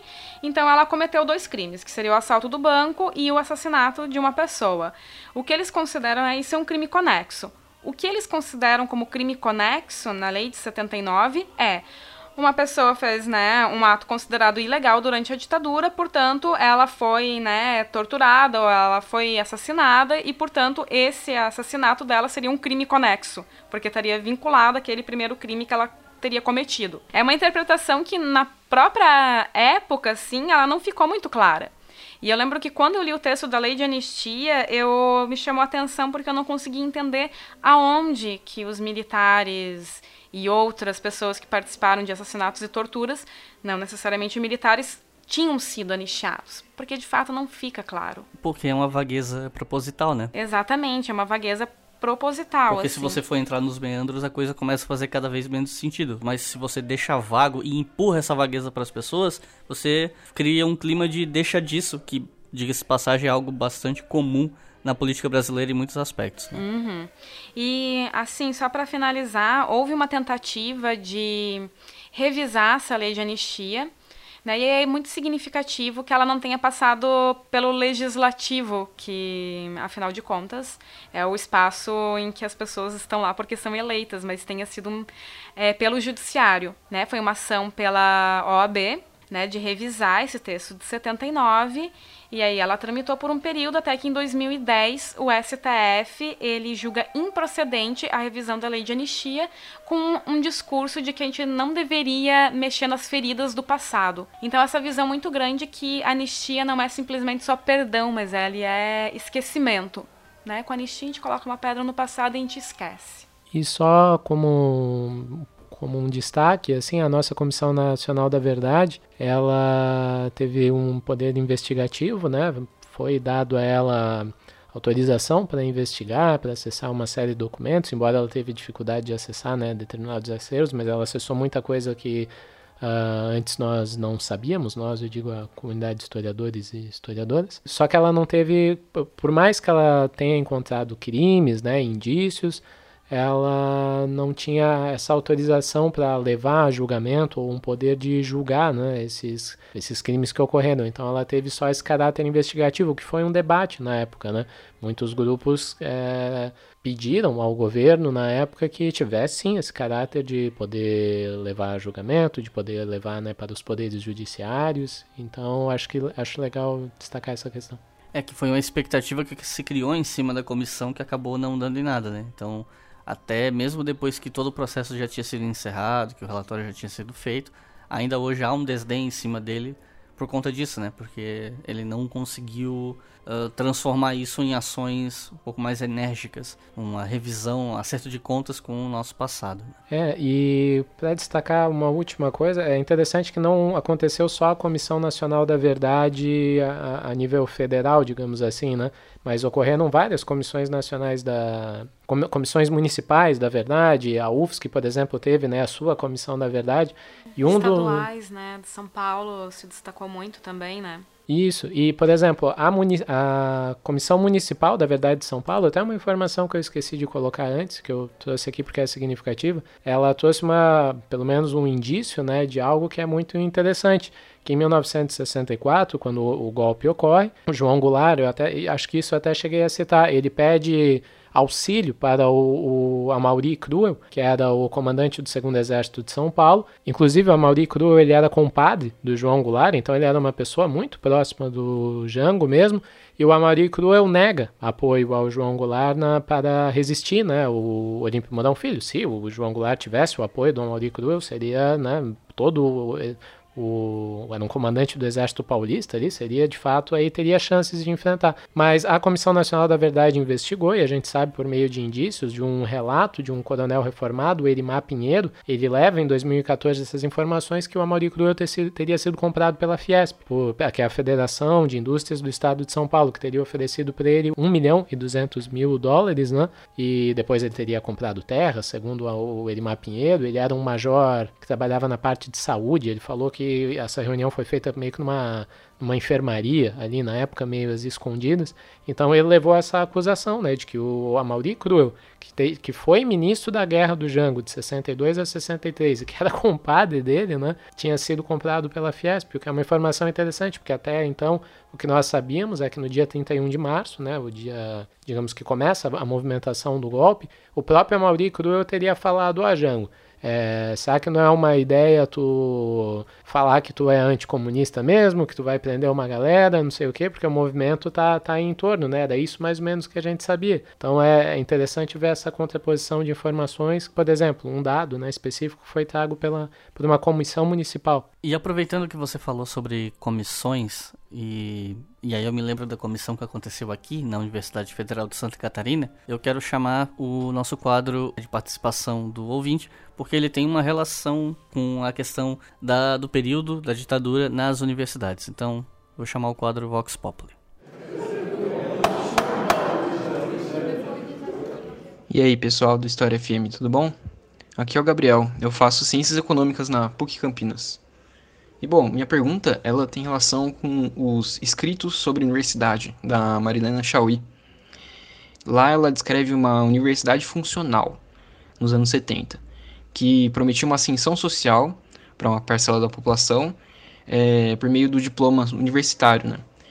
que acabou resultando numa criação de mão de obra qualificada que era mais voltada para o mercado, né? nessa lógica utilitarista. E parece até o discurso né, de alguns políticos atuais. É, e bom, eu queria saber como que a ditadura afetou o próprio ambiente acadêmico, né, na questão do corpo discente, é, no, na, no âmbito superior. E talvez até mesmo o próprio entendimento de ciência. Eu aproveitei o gancho que a gente falou da Comissão da Verdade da UFSC, porque no período entre 2009 e 2010 eu participei de um projeto de pesquisa que culminou no livro sobre os 50 anos da universidade. E o capítulo que eu fiquei responsabilizado de escrever e pesquisar era justamente o capítulo sobre a história geral da UFSC dos anos 60. Eu era ainda né, muito inexperiente com o assunto e tal, mas a gente é, acessou algumas, algumas documentações impressas, escritas, mas também muitas entrevistas. E os discursos é, orais, obviamente, eram bastante conflitantes. Você tinha gente chamando de revolução, gente chamando de golpe e tal. Mas algumas coisas que a gente pôde constatar e que depois a comissão da, da UFSC ampliou isso, é que houve uma anuência da administração central da UFSC na perseguição de docentes, de discentes, de, por exemplo, o primeiro vice-reitor encabeçar um inquérito, uma investigação de um professor do curso de odontologia, porque ele supostamente seria comunista, subversivo. E aí o professor ele é, digamos assim, inocentado, mas ele escolhe deliberadamente é, se desvincular da universidade, ele se demite por aquilo que seria uma humilhação. E a gente tem encontrou vários relatos assim de uh, um professor da geografia comentando que até um sujeito que chegou a ser presidente do Diretório Central de Estudantes da UFSC era um infiltrado. Você teve casos de, né, de que nas turmas você tinha infiltrados monitorando o discurso de professores, de alunos, de movimento estudantil. Você teve ativamente essa pressão nas universidades. E não só nos cursos de humanas. Aqui na Federal de Santa Catarina, o Centro de Tecnologia, o Centro Tecnológico, teve uma atuação em alguns cursos até que bem é, combativa ao governo, especialmente pelo que eu pude levantar, os, o curso de arquitetura. Então, assim, houve um impacto, sim, do ponto de vista de repressão sobre estudantes e professores. Agora, do ponto de vista do impacto mais burocrático, institucional, em termos de educação, se não me engano, acho que foi 69 que foi aprovada a reforma universitária, que começou a concentrar os centros, né, que você tem algumas capitais como Curitiba, Porto Alegre, você tem universidades como, né, a UFPR, a URGS, que tem é, centros espalhados pela cidade, que eram as faculdades de cursos ou campos específicos. Aos poucos a ideia de campus como algo unificado começou a ser mais trazida em partes por conta da reforma universitária, mas a gente também teve a, o estabelecimento de práticas curriculares como a gente tem hoje, é, mais ou menos a partir desse período, como essa coisa dos créditos, essa coisa de que uma turma entra, mas cada um pega as matérias do jeito que quer e no fim das contas a turma não se forma junta, é todo misturado com gente de vários anos, cada um meio que faz o seu currículo. Isso também surge nesse momento. E há um certo debate, eu já vi muita gente usando esse argumento de que isso foi instituído para acabar com a, os sensos de pertencimento de turmas, porque essa individualização do currículo, de cada um meio que fazer do seu jeito, dentro do, da estrutura que tinha ali pronta, era uma forma de desmobilizar os estudantes, separar turmas e dificultar a articulação estudantil. O que é um certo, uma certa contradição com o movimento de unir esses esses centros e tal. Eu não tenho mais informações a respeito desse material, mas o pouco que eu estudei sobre o assunto me demonstrou isso, que houve de fato uma perseguição que afetou desempenhos, afetou a vida dentro da universidade, a despeito do fato de que alguns ex-funcionários e ex-membros das administrações neguem isso, né? Digam que foi um período normal, que nada acontece feijoada, mas não foi bem assim. E inclusive, a gente tinha muitos professores, diretores de centro que eram favoráveis ao golpe, tanto que, se não me falha a memória, no dia 2 de abril de 64, alguns professores da UFSC foram até uma livraria do centro, que era, eu não lembro o nome da livraria, mas era de propriedade do Salim Miguel, um escritor Anitta aqui da ilha. Garibaldi. Isso, Anitta Garibaldi, bem lembrado. Eles entraram nessa livraria, pegaram os livros que eles consideravam de esquerda, subversivos, marxistas, e segundo a entrevista do próprio Salim Miguel, eles teriam pego um livro sobre cubismo achando que tinha alguma coisa a ver com Cuba, levaram pra rua e botaram fogo. 2 de abril, assim, logo depois que o golpe aconteceu, e eram professores e funcionários de uma universidade federal, tal antro de esquerdistas, subversivos, etc. Então, teve impacto sim. Gostaria de poder falar mais a respeito, mas é importante frisar que tudo isso aconteceu e as tensões relacionadas a esse período permanecem até hoje entre sujeitos, todas essas brigas e disputas e denúncias, inquéritos, isso tudo permanece até hoje. Inclusive, eu recomendo para quem está ouvindo, procura aí é, Comissão da Verdade UFSC, que já tem matérias, é, reportagens escritas sobre isso, que vocês vão achar mais informações para ter ainda mais uma dimensão do que foi esse período nas universidades. Não, eu só ia citar como referência para a pergunta do, do colega, que há um, há um, livro que ele saiu há um tempinho, já acho que ele saiu quando em 2014, que se chama As Universidades e o Regime Militar: Cultura Política Brasileira e Modernização Autoritário, do professor Rodrigo Pato Samota, e no capítulo 6 ele debate sobre o resultado das reformas. Então, quando você pergunta ali da década de 70, inclusive quais seriam os impactos disso para, a noção de ciência na época, que é algo muito amplo para conseguir fazer um comentário elaborado, mas o e para o corpo discente, né, você também perguntou, mas ele, ele aponta algumas coisas interessantes no livro como um todo, mas nesse capítulo ele tenta demonstrar justamente o impacto dessas reformas como a ampliação da pós-graduação, a ampliação e digo a própria estrutura, bolsas, a formação de novas pós-graduações. Por exemplo, nós somos formados, é, eu pelo menos ainda vou ser formado como doutor na, na pós-graduação de História da UFSC, que é criada na década de 70 uma série de pós-graduações são criadas na década de 70 e justamente nesse contexto e, e, tem muito também investimento externo dos Estados Unidos da USAID, né, que, que é toda uma, uma rede de que está relacionada com o projeto de Aliança para o Progresso, etc, etc.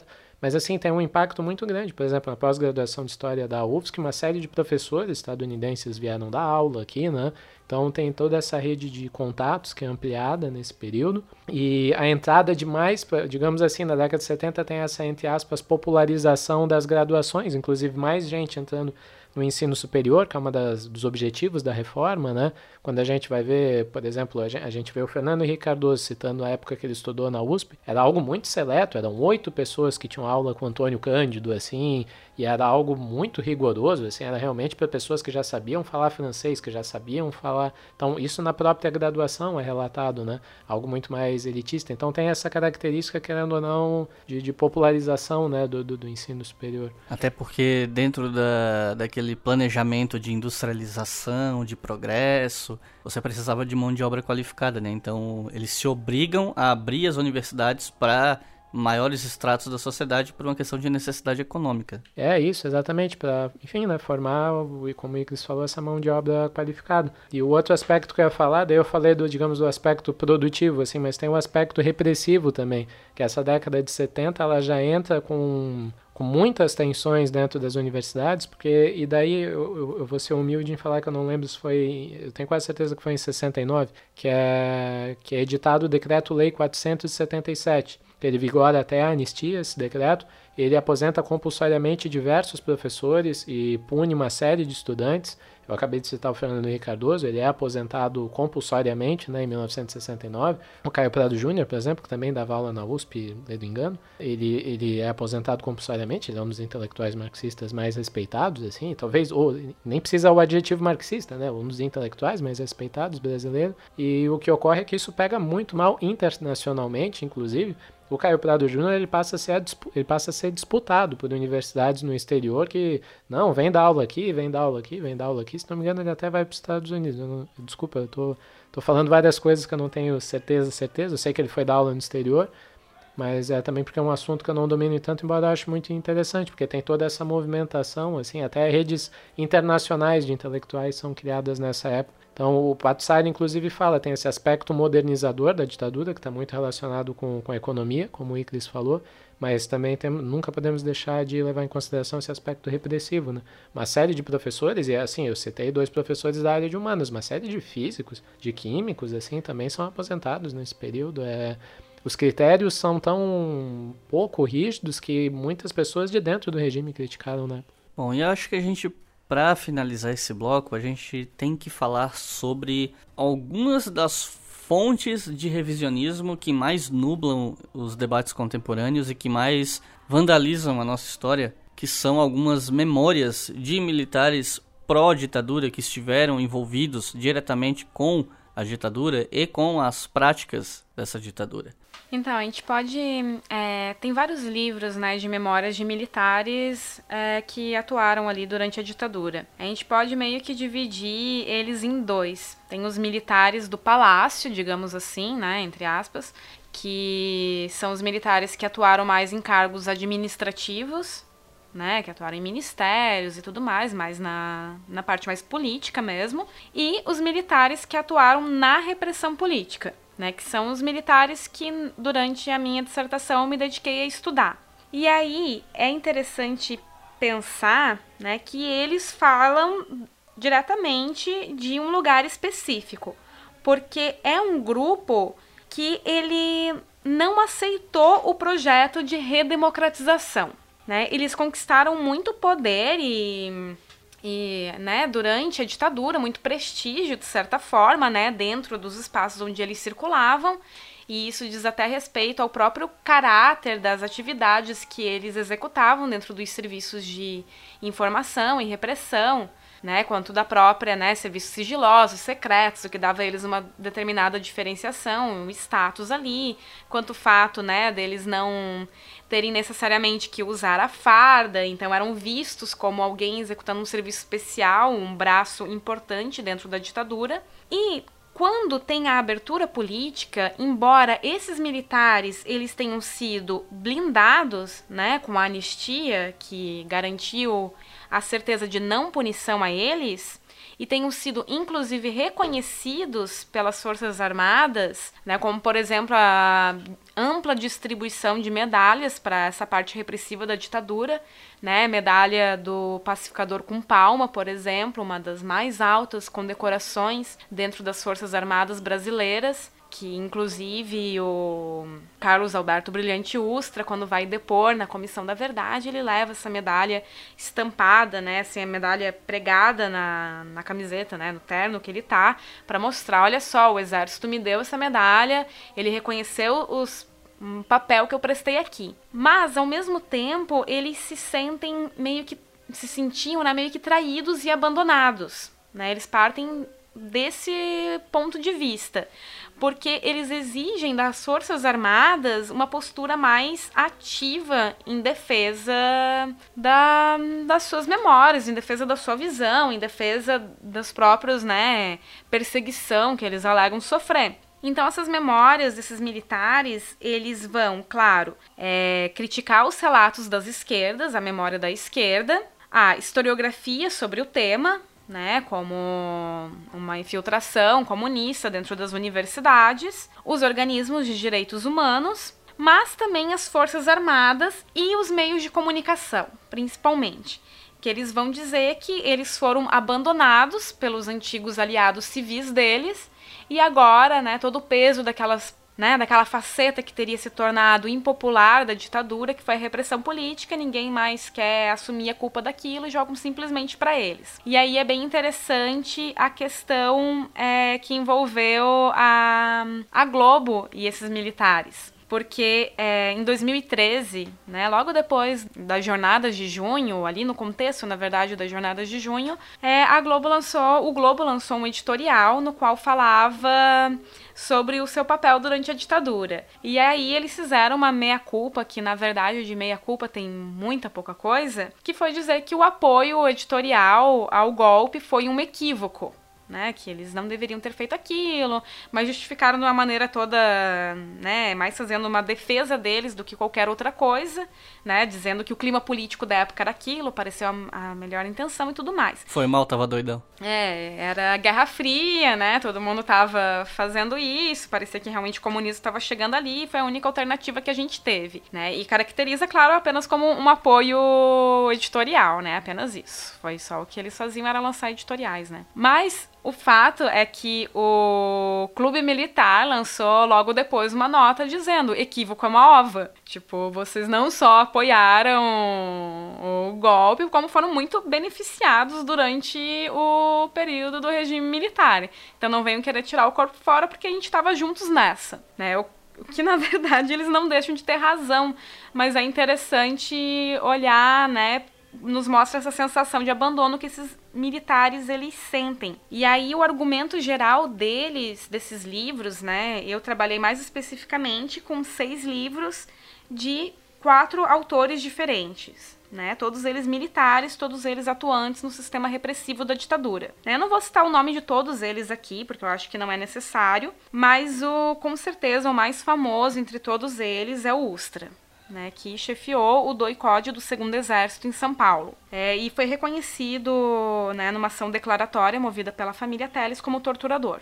É, então, o grande mote desses livros é que eles ganharam na Batalha das Armas, eles venceram a luta armada, mas eles perderam na Batalha da Memória. Se sentem extremamente injustiçados por isso, porque consideram que na Batalha da Memória eles foram relegados. E isso era o cenário que realmente parecia, né, em 2013 lá, quando eu fiz meu projeto de pesquisa, em 2014 quando eu comecei de fato, né, a estudar mais a fundo o tema. E é interessante ver como a própria memória ela tem um caráter político e, portanto, ela é sempre permeada pelo presente, né? São construções que se dão no presente e que né, vão incidir lá na forma como o passado é contado. Então, naquela época, né, era a época da Comissão Nacional da Verdade, parecia realmente que essas memórias elas estavam marginalizadas, elas circulavam em espaços que eram praticamente frequentados apenas por militares da reserva, como o Clube Militar, como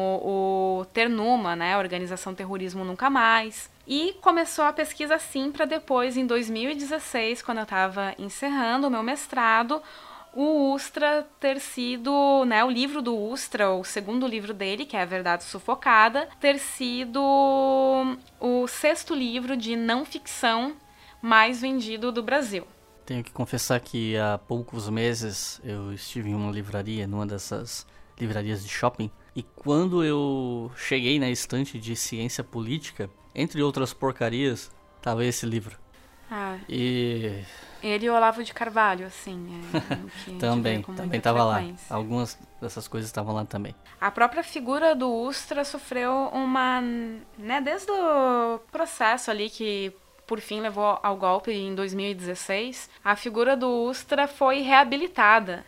Né? Então, se pegar fotos, por exemplo, da posse do Bolsonaro, é, não é difícil você achar pessoas com uma camiseta do Ustra né, assim nesse nível. O próprio Bolsonaro, quando votou a favor do impeachment da Dilma, ele é, homenageou o Ustra naquele momento. Então, né, todo esse cenário conservador que a gente está vivendo nesse período, ele influencia nas memórias e na forma como a ditadura tem sido contada, né, e no lugar social que é a memória desses né, desses autores militares ocupa. É né? uma mudança para esses militares que se sentiam abandonados, que sentiam que a memória deles não tinha espaço, não tinha vez. Cada vez mais isso tem sido modificado, né? Cada vez eles têm conseguido sair daquele círculo restrito que eles tinham e conseguir ampliar o seu espaço de circulação.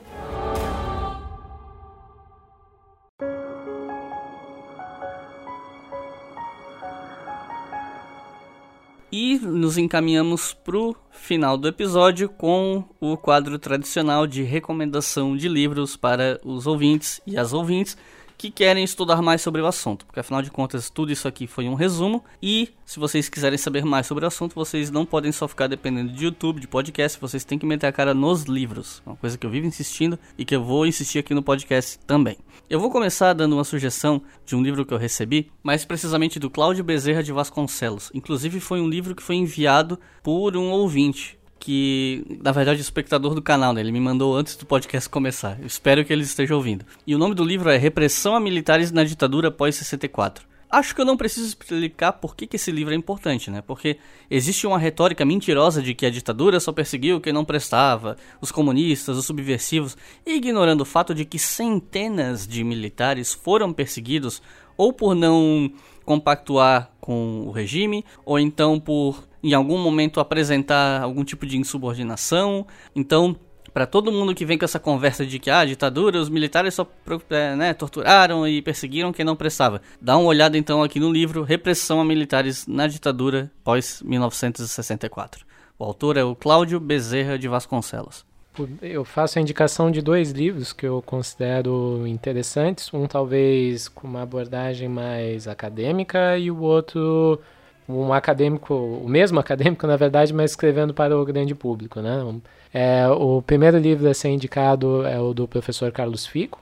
Na verdade, os dois livros são do professor Carlos Fico, mas o primeiro se chama O Grande Irmão é, e fala sobre a Operação Brother Sam. E ele tem uma importância não só pelo seu conteúdo, que é fantástico, eu já vou até me ater a isso, mas para a própria historiografia da ditadura ele é muito importante, pois é um livro que é oriundo das pesquisas do professor Carlos Fico e principalmente foi um, um momento que ali no início desse século assim que começamos a ter mais contato com material que tem no departamento de, de departamento de Estado dos Estados Unidos sobre a ação dos Estados Unidos né aqui na não só na ditadura militar brasileira mas no, no, na orquestração do golpe então, nós temos muitas informações que foram reveladas ali do trabalho do embaixador dos Estados Unidos, por exemplo, Lincoln Gordon, que era um homem muito conservador, né? E ele via em Brizola a encarnação do comunismo, ele via no João Goulart a encarnação do comunismo. E é interessante como o Fico demonstra que essa percepção muito particular do Lincoln Gordon é a que é levada para o John Kennedy antes do Kennedy morrer, claro, né? ele morre ali em final de 63, mas muito da, dessa retórica que a gente acha tão translocada, digamos assim, a respeito da, da realidade brasileira, que a gente discutiu aqui, né? Será que existiria a possibilidade de um golpe comunista? Muito dessa, desse viés é dado pelo Lincoln Gordon, né, que era um homem muito conservador e tal. E, inclusive, o Fico mostra, quando o Gordon leva essas informações para o Kennedy, que dentro do, do staff, assim, né, do, do, Departamento de Estado e da Presidência da República, ali é muito discutido, pô, será que o Gordon não está exagerando, assim? Inclusive o Fico demonstra né, essas, essa, esses debates internos que tem ali, porque de fato é uma leitura muito exagerada né, que, o, que o Gordon está tendo da realidade brasileira. Então é interessante que, que tem esse primeiro momento da construção do golpe e depois a própria orquestração da Operação Brother Sam, que era o quê?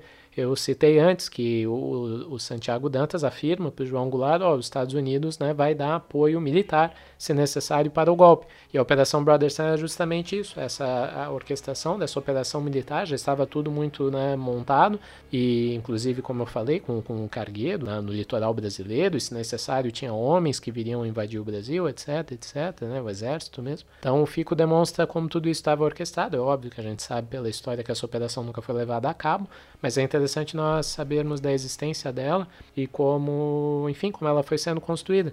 E eu sei que eu, eu concordo com Icles, né? Metam a cara nos livros, mas esse livro, né, a pesquisa, digamos assim, que, que origina que dá da base para esse livro, ela também é, é, a mesma pesquisa que dá base para aquele documentário O Dia que Durou 21 Anos, né? que é um documentário muito interessante sobre a ditadura e para quem né, gosta do documentário vale a pena. E o outro livro é também do Carlos Fico, que é a história do Brasil contemporâneo, saiu agora, né? Esse, agora no 2016, eu acho, né? É, ele é relativamente recente, é de uma coleção de livros da, da editora Contexto, que tenta fazer certos resumos de conteúdos é, baseado em disciplina, coisa assim, para ajudar uh, tanto ao público geral que quer chegar a esse material, como professores que querem ter material mais acessível e rápido para preparação de aula e afins. É, e eu acho ele muito interessante porque é um livro pequeno, né? Então, para as pessoas, é um livro ótimo para uma introdução ao tema, até mesmo para qualquer leigo mesmo, porque é um livro muito bem escrito para o grande público e tudo.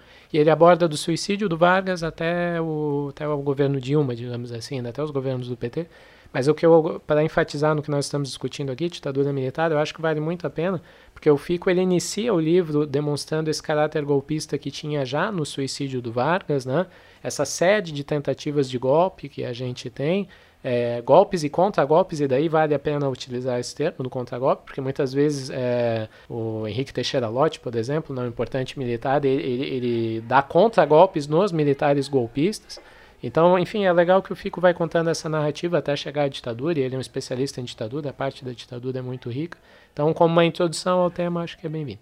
Bom, é, também vou indicar dois livros aqui. O primeiro deles é Estranhas Catedrais, As Empreiteiras Brasileiras e a Ditadura Civil-Militar, 1964-1988, do Pedro Henrique Pedreira Campos. O livro ele é fruto da tese de doutorado dele, é defendido na UF, sob orientação da professora Virginia Fontes, e ele trata da articulação dessas empreiteiras com o governo militar e fala né, como que elas foram se tornando grandes é, impérios né, durante esse período. E ele tem uma abordagem é, gramsciana, né, então são, fazem parte de pesquisadores que estudam a ditadura numa perspectiva que entende o seu caráter empresarial, militar, né, e que são é, herdeiros, de certa forma, dos estudos que foram feitos pelo Dreyfus, né, e que o Icles já mencionou como um livro também muito importante né, um autor muito importante também para entender o período. Só para falar, é, na verdade o livro foi citado no vídeo do canal, a gente não citou aqui no podcast, tá? Então dê uma olhada lá no nosso vídeo, é 10 livros de história recomendados por historiadores, que o livro do Dreyfus está lá recomendado pelo André do canal Nova Máquina do Tempo. Olhem aquele vídeo que tá bem legal. Ah, tá, ok.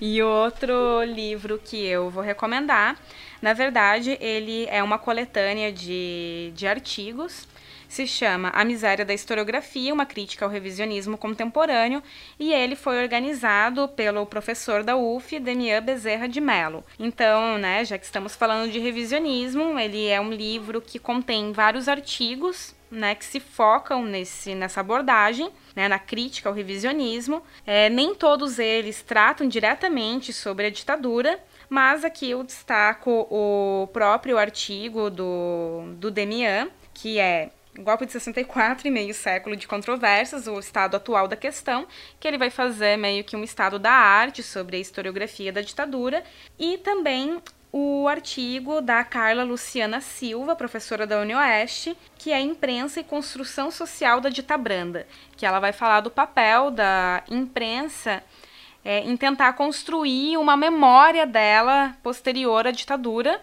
né, se focando mais precisamente no caso que envolveu a Folha de São Paulo e a questão ali da, da dita branda. Então é isso, fica aqui essas recomendações excelentes de leitura para vocês. Repito, vão para os livros, procurem os estudos sérios sobre o assunto e se informem mais porque não se trata apenas de passado. História nunca é apenas passado. Diz respeito a nós hoje, diz respeito ao presente e diz respeito inclusive ao nosso futuro. Então, procurem esses livros. Eu sei que alguns, o, o Grande Irmão do Fico está esgotado, por exemplo. Eu não sei o estado de todos os livros que a gente mencionou aqui, mas procurem, na medida do possível, ler, nem que seja aos poucos. Quero agradecer muito a presença de vocês dois aqui hoje. Esse podcast não teria saído se vocês tivessem recusado o convite, pelo menos não tão cedo. Então, se vocês quiserem dar um recado final ou se despedir, fiquem à vontade. Ah, eu agradeço a oportunidade e, e, o convite de estar aqui conversando com vocês. Foi o primeiro podcast que eu gravei na vida, então desculpa aí por qualquer gaguejada, mas estamos aí na tentativa de discutir ditadura, memória e né, combater os revisionismos. É, eu faço minhas palavras da Clarissa, também é o primeiro podcast que eu gravo e achei a experiência muito legal e, enfim, é, gostaria de agradecer a todos, ao Weeklies e parabenizar pelo trabalho. Legal que o Weeklies está indo para essa nova plataforma de podcast, acho que agora tem um novo, talvez um novo público, né, a ser conquistado que gosta mais desse formato, talvez do que dos vídeos, enfim. Estando no, no YouTube, estando nos podcasts, acho isso muito legal, que é sempre, acho muito proveitosa a forma como o conhecimento histórico é debatido, assim, no, nas mídias dele. Obrigado. É isso aí, vamos continuar colonizando a internet, levando a ditadura gaysista, esquerdista e comunista para os corações e mentes das crianças brasileiras. Nosso objetivo sempre, né? Sim, porque todo esse episódio foi voltado a esse fim. Então, doutrinem as crianças e vamos dominar o mundo. E viva a balbúrdia. Isso aí, muita balbúrdia. Falou, pessoal, abraço e até a próxima.